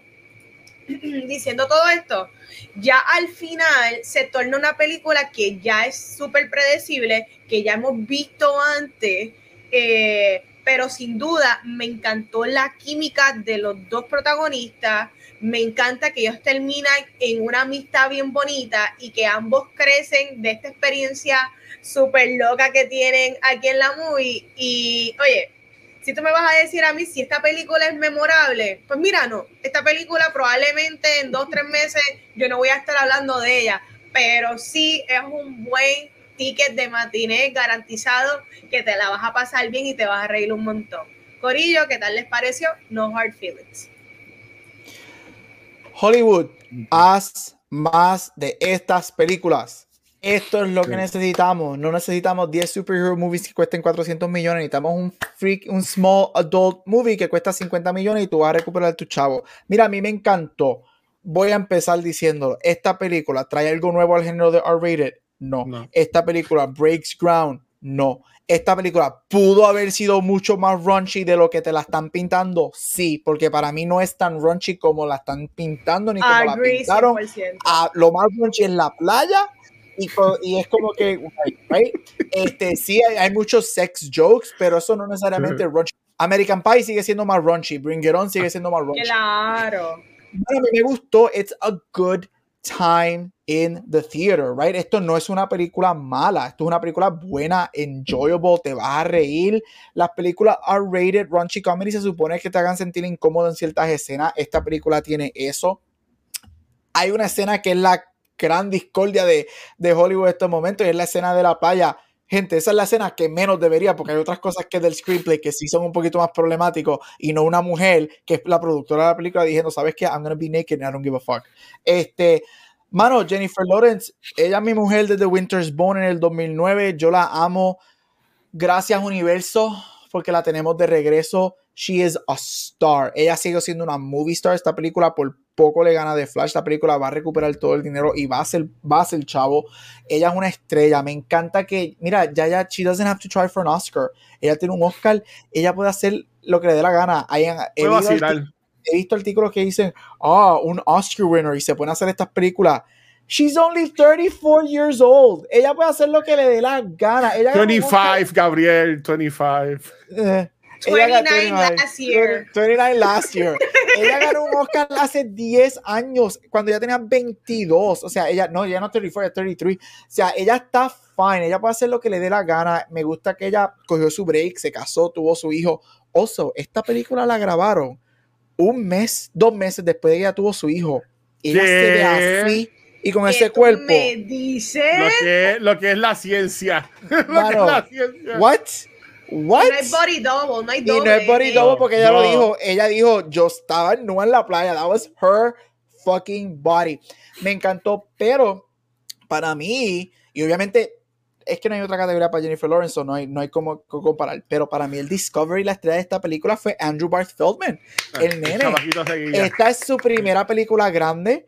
Este, Él viene del Theater World, él hace mucho teatro, mucho Broadway. Este, y cuando tú, tu primera película, You Can Maintain con Jennifer Lawrence, que es una powerhouse, él me encanta y él tiene una escena en el restaurante que te rompe el corazón de la mejor manera tan bella. So, me encantó. Él tiene un comedic timing muy bueno. He kept up with Jennifer Lawrence, que me encanta eso. So, como dijo Vane, esta película de aquí seis meses, yo como fan de Jennifer Lawrence, sí, porque me encanta, pero esta película breaks ground, tú vas a hablar de al final del año, va a estar en las listas de mejor película, no, pero it's funny, it's raunchy, it's a good time, tiene mucho heart, que me gustó eso, and it's a good time, y se merece tu taquilla, no una, para mí es una película que sí, se merece sus chavos en, en el cine, excelente, y Jennifer Lawrence, thank you for coming back, mano, porque te extrañaba, ¿no? Mira, esta película yo la vi el sábado, la primera tanda, que me salió cinco pesitos. Y créeme que yo me disfruté, yo me disfruté más de esta película de lo que me disfruté de Black Adam, de lo que me he disfrutado muchas otras películas aquí de cine. Es como que, diablo, ¿qué es esto? Es más, esta película yo me la disfruté más que Transformers. Este, y, en verdad que fue súper fun. ¿Que es la mejor película del mundo? No, no lo es. Este, que como ustedes dijeron, ¿sabes? Como que no. Eh, eh, es una comedia que tú te vas a reír de ella, es como The Machine. Yo vi The Machine hace varias semanas atrás, que también es de este comediante, que hace stand-up, que, que, y, y cuenta la historia de él como Farucia y whatever. Es, es, una comedia que pues, la cosa es que está Jennifer Lawrence ahí, pues mano, que haga, lo que saca los cojones. Tú me entiendes, ¿sabes? Como que eh, no voy a mentir, yo no sabía nada de la escena de la playa, y cuando esa escena pasó, yo pensaba que Chiste iba a ser que se quedaban en nu, pero después brincaban a ellos, como que, como en las películas, como que tapaban o algo así. Pero cuando ella se va a pelear con esta gente naked, y tú la ves naked, y naked, ella hace un suplex, y pelean con estos tres, con estos tres jóvenes. Yo me quedé como que, ¿qué es esto? O sea, yo me quedé como que esto está pasando ahora mismo en la película. Este, pero, pero sí, para mí lo mejor fue él. Este, entiendo que la historia es una paja mental que se pudo haber desarrollado mejor. Este, si me gusta es que terminan juntos de, de, de panita. Este, si hubiese pasado que ellos terminaran juntos de pareja, como que ya está como que medio weird, siendo bien sincero. So, me gustó que no pasara este, y que ni tuvieran ni, ni reacciones ni nada. pero honestamente me gustó un montón me gustó un montón. Yo no soy muy fan de Jennifer Lawrence, a mí sí me gustó Cyber Dios mío, yo no puedo ni hablar. Cyber Linings Playbook, eh, Hunger Games me encantó también. Ella en X-Men hizo lo mejor que pudo, ¿sabes? Como que cuando, cuando le importaba, porque ya en la última no le importaba un carajo. Pero por ahí me encantó la película y sí me gustaría ver más del nene.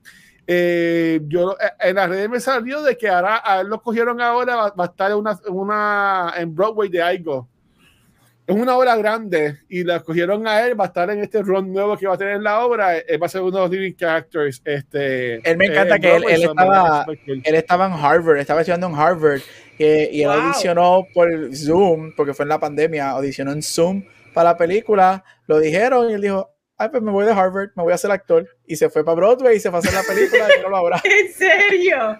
Qué. ¡Wow! Sí. Bueno, este, ya que estamos hablando de la película, me gustaría saber entonces, eh, esta película, los trailers eh, y de la manera en que se habló previo a la película, estoy 100% de acuerdo, se habló que era super raunchy, que era grooming, que era una película controversialísima, que esto trae muchos problemas. Jennifer Lawrence como una mujer de 33, 34 años, este con un muchacho de 19 años me gustaría saber ustedes cuál fue su experiencia previa a la película con esa controversia, viendo la película y el aftermath. En mi caso, a Ah. mí me estuvo raro que estuviesen haciendo una película, ¿verdad? De una mujer de treinta y pico de años que esté dating o que quiera acostarse y sonsacar a este muchacho. Pues me pareció, me, me dio el ick, me dio el ick el trailer. Pero cuando tú ves la movie, como dijo Gabriel, la película no es ni tan raunchy como la presentan, no es la película más gráfica y todo es contexto. Contexto de que ella está, ella fue contratada para hacer un trabajo, no es que ella del saque, ella, ella no está enamorando al muchacho, ella lo vio y quiere ser una, este, una depredadora, ese no es el caso.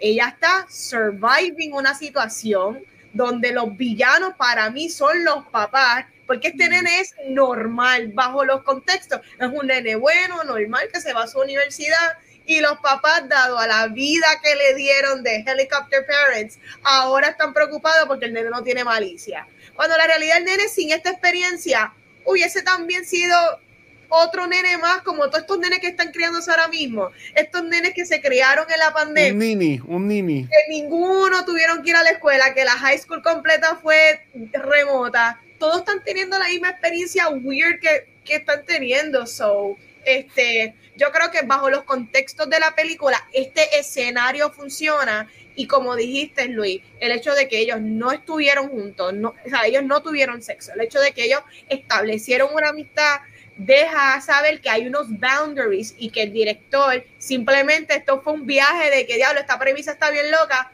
¿cómo la hacemos? So, ustedes qué pensaron de lo controversial y el aftermath?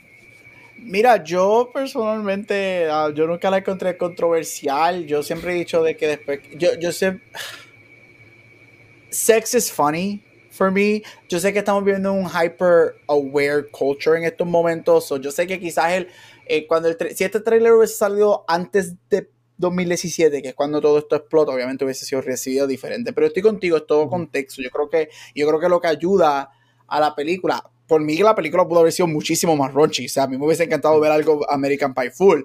Pero yo creo que cuando tú te sientas a ver la película, tú dices, oh, this is not as raunchy. Es- hay muchos sex jokes y mucho diálogo raunchy, pero la película no es as raunchy as you might think, right? Este.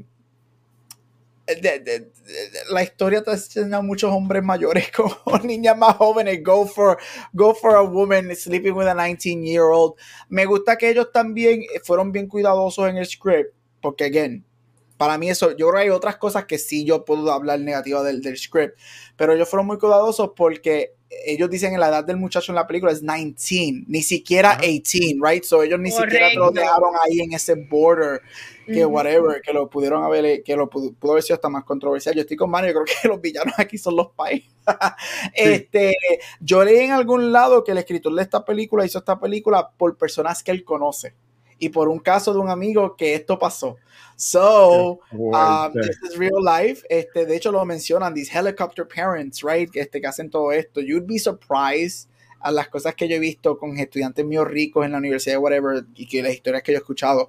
Pero yo no encontré que fue, este, yo, yo, honestamente, el pre-controversy, antes de que la película saliera, cuando la veo, it's ridiculous porque la película no es tan raunchy como te la pintan, no es tan problemática en cuestión de ella y él. Este, a mí sí me gustó. Por un momento dado al final, yo dije, ay, no los pongan juntos. This is- ahí fue cuando yo dije, no, no, no, no, no, no, no, no, no. Me gustó cómo termina. I thought it was really nice. y I was really sweet. Es bien diferente a lo que hemos visto en raunchy comedies, porque los raunchy comedies siempre terminan juntos al final. So me gustó eso. Y la escena de la playa, que es la escena que está por todos lados, controversial y whatever, hermano. What the fuck, nada que ver, super cool. Absolutely. Let her be more naked. Everybody naked in the movies. Este. Y me encantó. I loved it. Ya, so yo no encuentro que haya sido. Eh, eh, puedo ver por qué hay controversia. Sin embargo, el tipo de película es la definición de que tienes que ver antes de juzgar. Cae en esa categoría. Tienes que verla antes de juzgar bastante de acuerdo con lo que dice Gabriel, sin embargo, yo diría que esta película, en mi opinión, y a mí me gustó mucho la película, quiero decir, pues esta película no, no tiene por qué hacerse.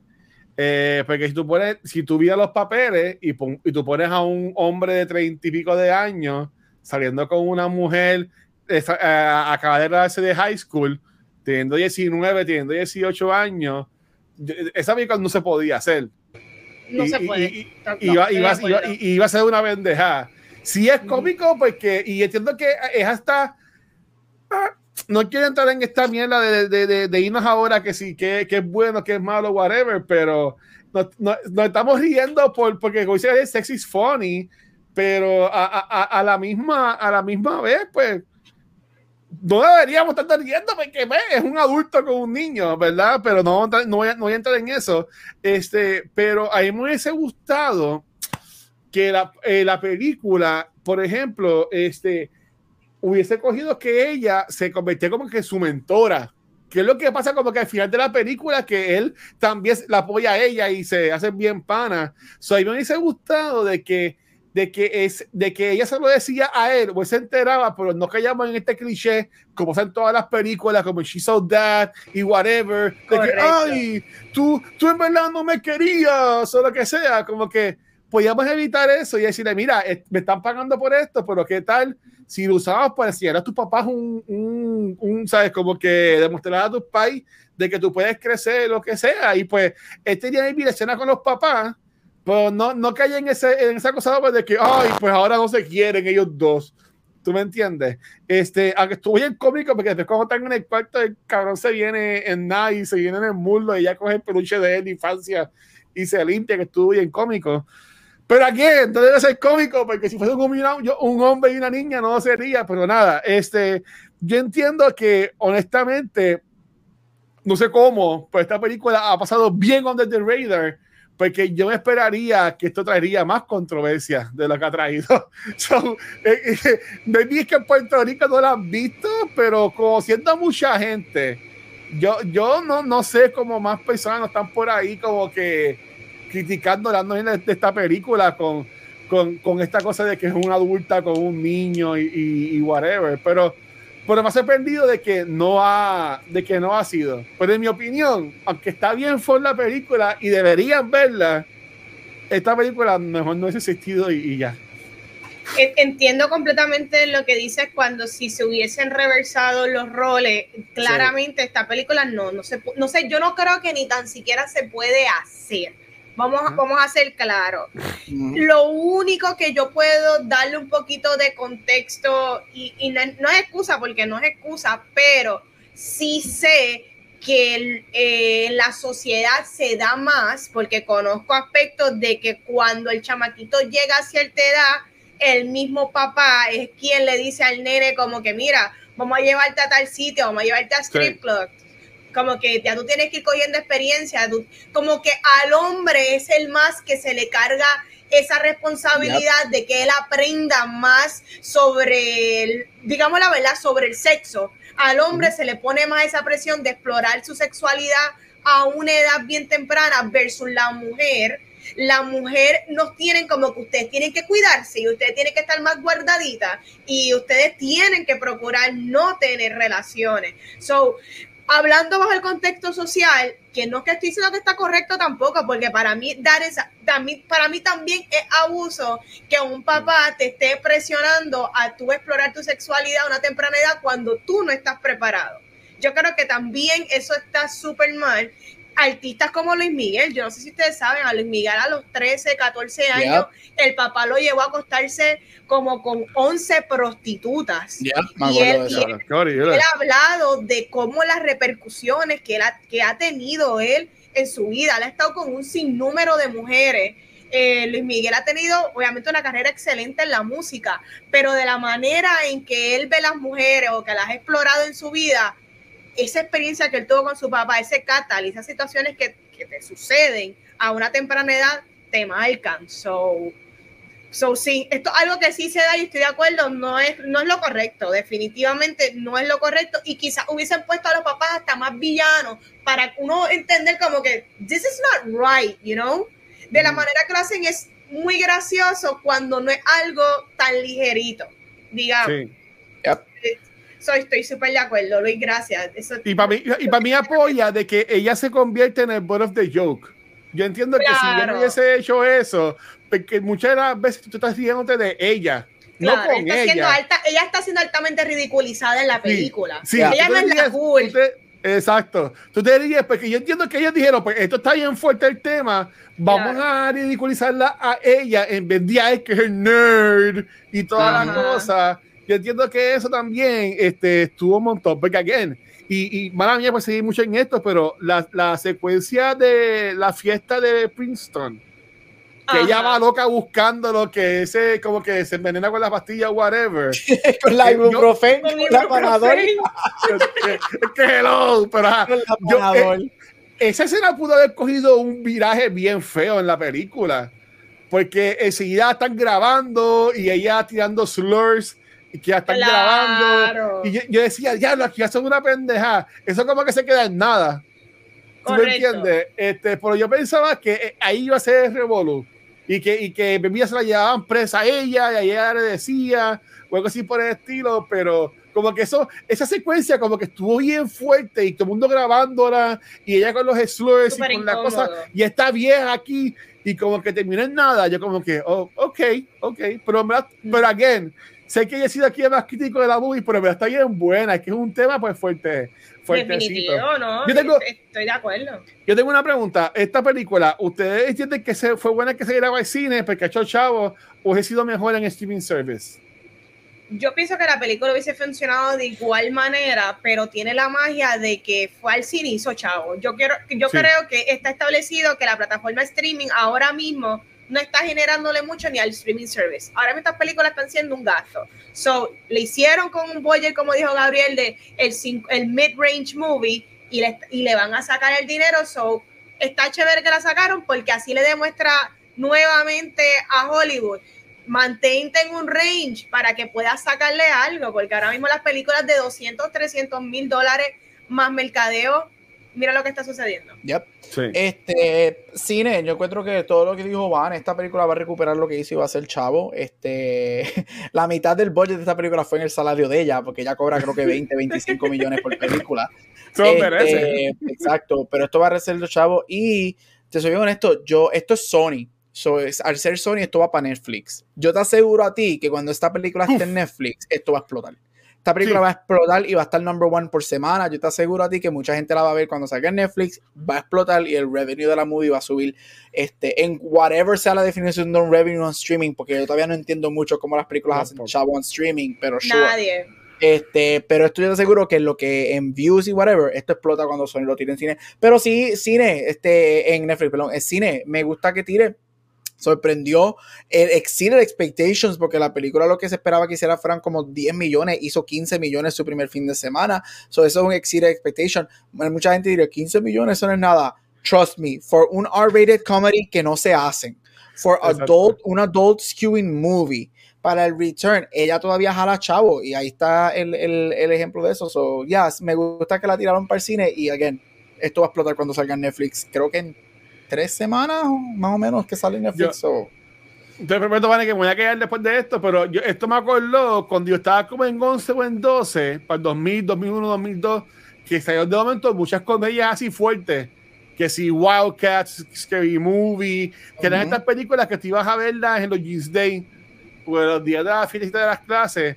Y entiendo que esta película este, salió un poco tarde, lo que salió era en junio, Pero esta es una película que más yo la hubiese visto, sa- sacarla en mayo y así los nenes la, ven- la van a ver el último día de clases con Tester Evolu. Pero yo entiendo que sí, que esto va a ser los los- los chavos. No sería como un cult clásico en la American Pie, pero seguro sí va a ser, va a ser los chavos. Ujú. Correcto. Y, ¿verdad? Ya que está hablando de eso, una de mis preguntas es, eh, ¿cuáles son sus favoritas como que eh, raunch comedies de, para ustedes? Yo voy a comenzar con las mías. Ah. Yo no sé si es raunch comedy, pero definitivamente es gráfica sexualmente en algunas partes. Y es para mí, a mí me encantó Forget- Forgetting Sarah Marshall. Esa es una de mis Oh. favoritas. Este, obviamente Jason Segel hace un full frontal en la movie, so brutal. Este, pero sí me encanta, para mí esa película es super funny, es tiene mucho corazón y es literalmente un heartbreak movie y me encantó.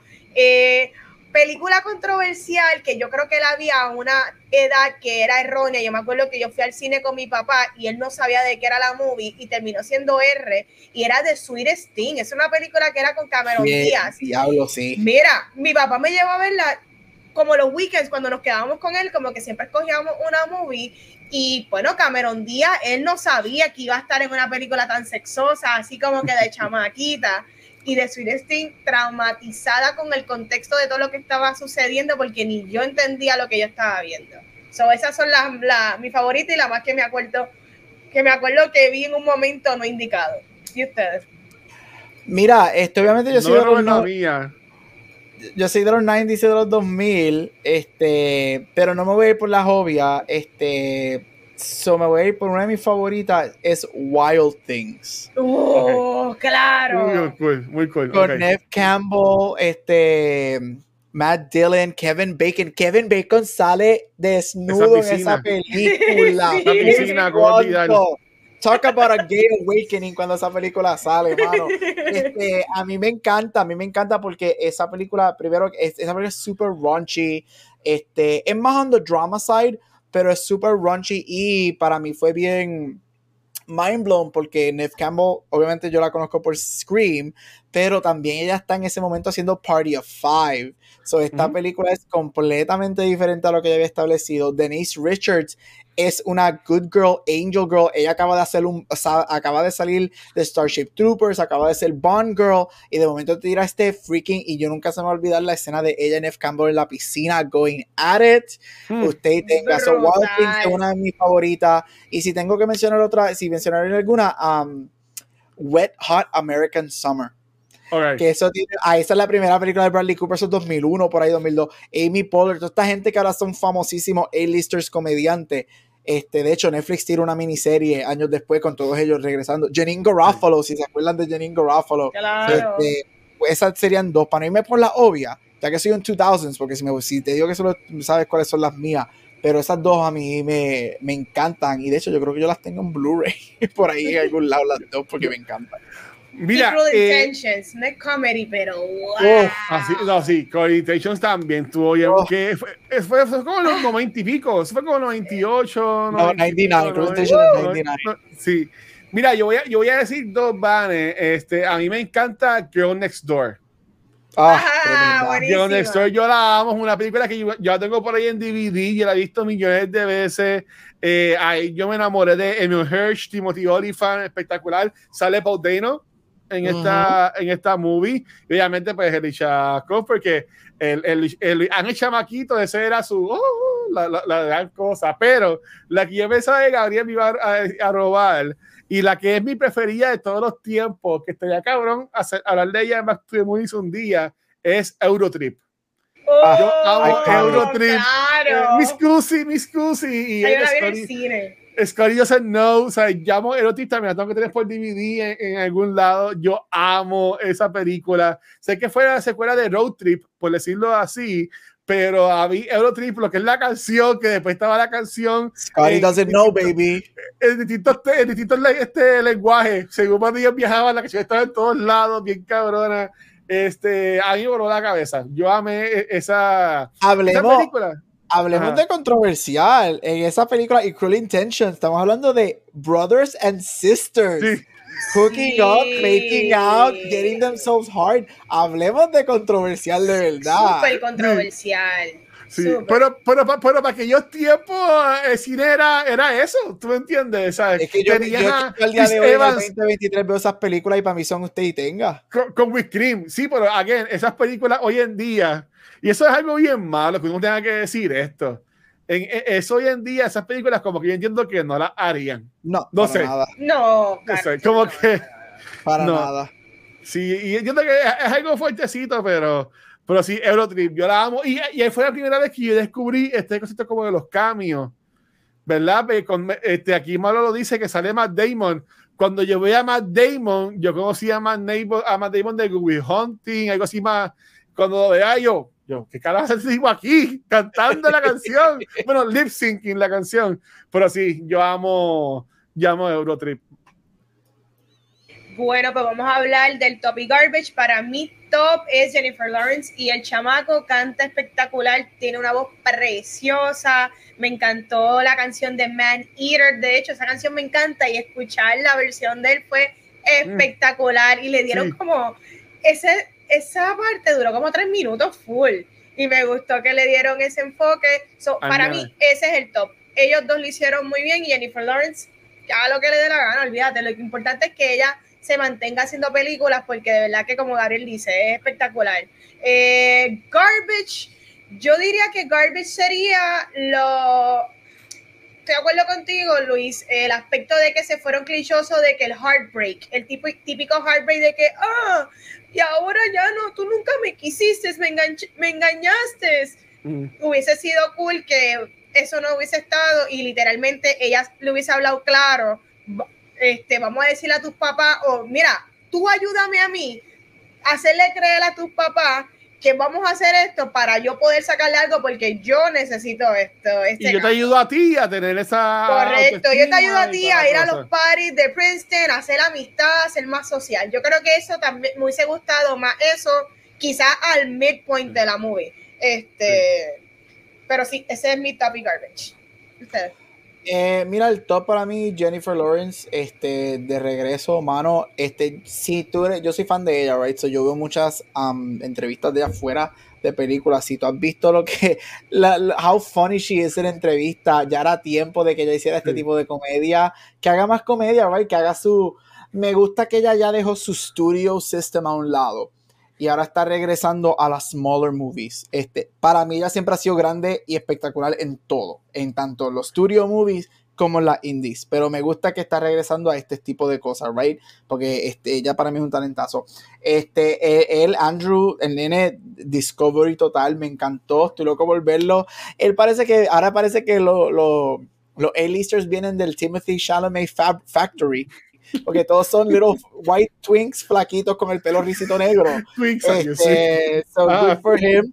Este, pero él me gustó mucho, tremendo Discovery. Y después que vi la película, vi que él era de Broadway. So él sí era Sí. el que estaba cantando y me gustó muchísimo eso. Top, la escena de la playa. I'm sorry, it takes balls. Uh, Sí. Not literally, but it takes balls to do it. Encanta. ovarios tiene que Exacto, tener. y me exacto. encantó que lo hicieron good for her, hermano. Y yo sé que estamos Sí. en otros tiempos, pero esa escena hubiese salido hace 20 años y todo el mundo, el cine explotaba viendo esa escena.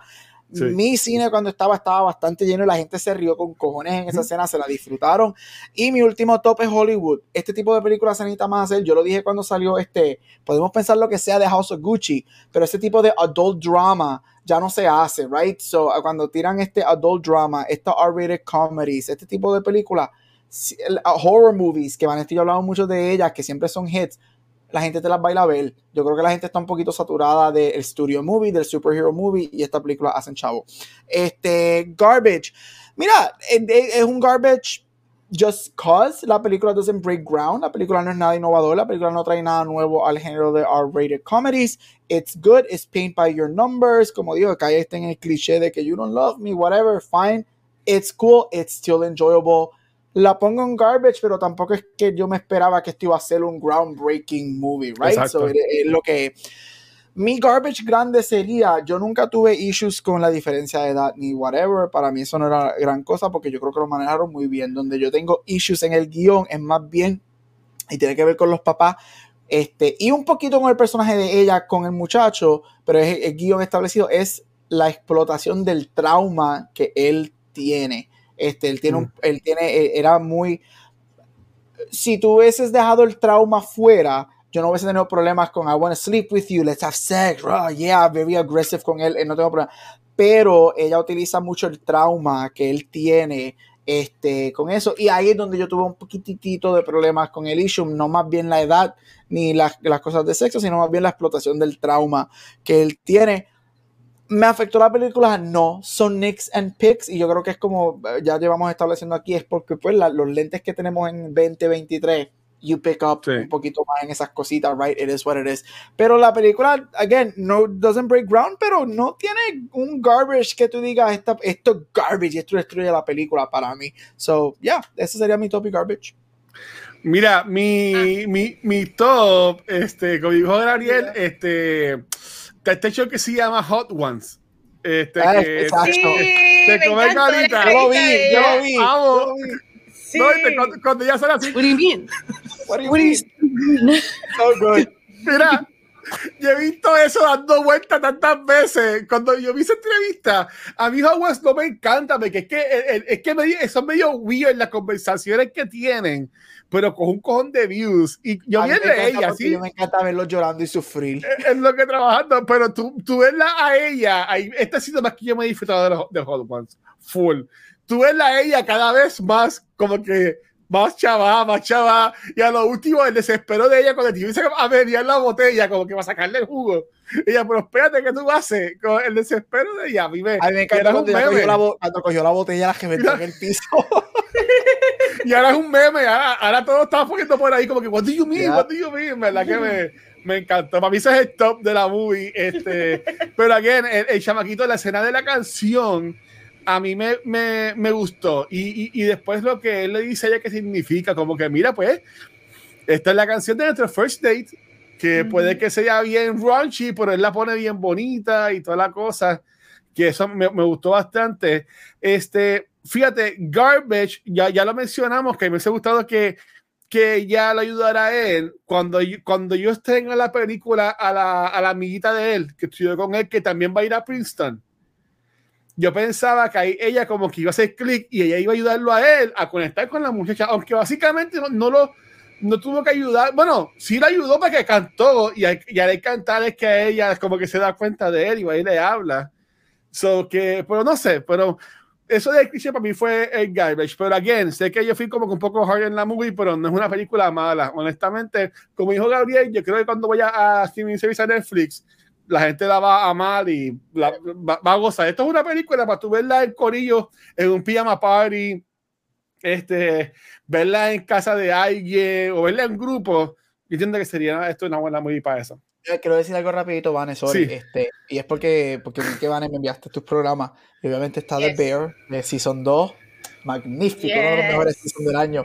Empecé a Este, ver, empecé a ver. Muy bien, perfect. Necesito un body comedy y es porque estoy obsesionado con él también por The Bear. Entre Jennifer Lawrence y Evan Moss Backrack, que era el tipo de la grúa en la película. Ah, Los dos, No, me encantó. Me actor yo encantó. lo amo. claro, Sí, yo sí. amo. Si han visto The Bear o si vean, si ven The que Bear, ver The Bear. Pero él es medio, bueno, yo, yo he visto, voy como por el segundo o tercer episodio, no sé, pues él es como que medio asshole en la serie. Ah, Medio. por lo menos. Completamente. que tú veas. Pero es que Cabrón. espectacular. Yo, yo, no seas malo, es que yo, yo, yo quiero verla a es que ella y a, gusta y a mucho él él. por- Yo quiero ver a Jennifer Lawrence a él en un body comedy. Porque la química de las Sí. escenas que tenían Sí. juntos, súper cómica, súper cool. Cuando sale el italiano, eh, eh, yo estaba muerto la risa. Así es, el caso sí, el cabrón Cuando si el de nada. momento del botón y ella está con el cajo guindando. Y esto, eh, necesito un body comedy de ellos dos. La química de ellos dos me gustó muchísimo, de verdad. Muy buena, de verdad que sí. Estoy Sí, de no, y- acuerdo. Y de, y de ver me gusta mucho porque yo, yo vi este chavaco en. Ay, Dios mío, en la serie de la familia que daban en Showtime. Era este El The principal. Bear. Sí, ¿cómo Jeremy Allen. Allen Ah, salía. Shameless. Yo la vi Ah, en Shameless, que yo llamaba Shameless. Y el personaje de, de Shameless era un personaje que había pasado por un montón de cosas, ¿tú me entiendes? Este, y verlo acá, y entiendo que él es un buen actor y me gusta que esté, como que dice, pegado. Porque era, para mí es un- él es un buen actor. Yes. So, Sí. Corillo, ¿recomendamos la película? Sí, Definitivo. claro. Vayan, por favor, por verla, favor, pásala vayan bien. a verla. Vayan a verla. Pues nada, Corillo. Casi llegamos a dos horas, pero este, vámonos ya la semana que viene. Venimos con látigos, así como Vanetti le dio látigo a, en la Juan. foto Juan. Este quedó cabrón la foto. Este, amo. Pero este, nada, vale. ¿Dónde te pueden conseguir, mi amor? Ahí me consiguen Instagram y Facebook como Vanesti. Dame like, pero siempre, siempre, siempre espero esos besitos. Ahí está. ¿Y tú, doctor? A mí me consiguen en todos los social media como Gambucho Graham. Ahí está. Corilla, y me consiguen como el Watcher en cualquier red social y el Cultura Secuencial nos consiguen en cualquier proveedor de podcast. Y gracias nuevamente a Spotify for Podcasters por auspiciar este y todos estos programas. Nos puedes conseguir en cualquier social media como Facebook, Instagram y Twitter. Nuestro canal de Facebook. eh, también en YouTube, por donde único nos ven en vivo es acá en Twitch. Donde esta semana grabamos el lunes el episodio de Noob Talks. Hoy grabamos Cultura. Mañana comenzamos la, la tercera temporada de Rebels que tengo comentarios sobre ella, por eso pues, lo hablaremos mañana con Rafa este, Hmm, y, estoy y- y y Gabriel. Este, y como mencionamos, pues la semana que viene, pues el jueves hablaremos de Indiana Jones y creo que la semana que viene regresa Back to the Movies. Estoy, cuadrando, estoy cuajándolo. Vamos a ver si regresamos, a, a, a fin hablamos de Mission Impossible. Que ya, ya han habido screenings de Mission Impossible, la nueva. Y dicen que, que está buena, pero que el final no, no es muy bueno, dicen por ahí. Es como un two-parter. De vida el final es un cliffhanger. Algo así por Este es el año de los two-parters. no Este es el año de los two-parters, de los Qué bien. cliffhangers. No Qué puedo. mal. Pues nada, vale, despídete esto, por favor. Corillo, hasta aquí otro episodio de Cultura Secuencial. Nos vemos la semana que viene donde vamos a estar hablando de Indiana Jones. Así que como dijo el Watcher, vengan con el látigo que nosotros venimos ready con los Fedora. Bye. Oh. Chequeado, mi gente. Gracias.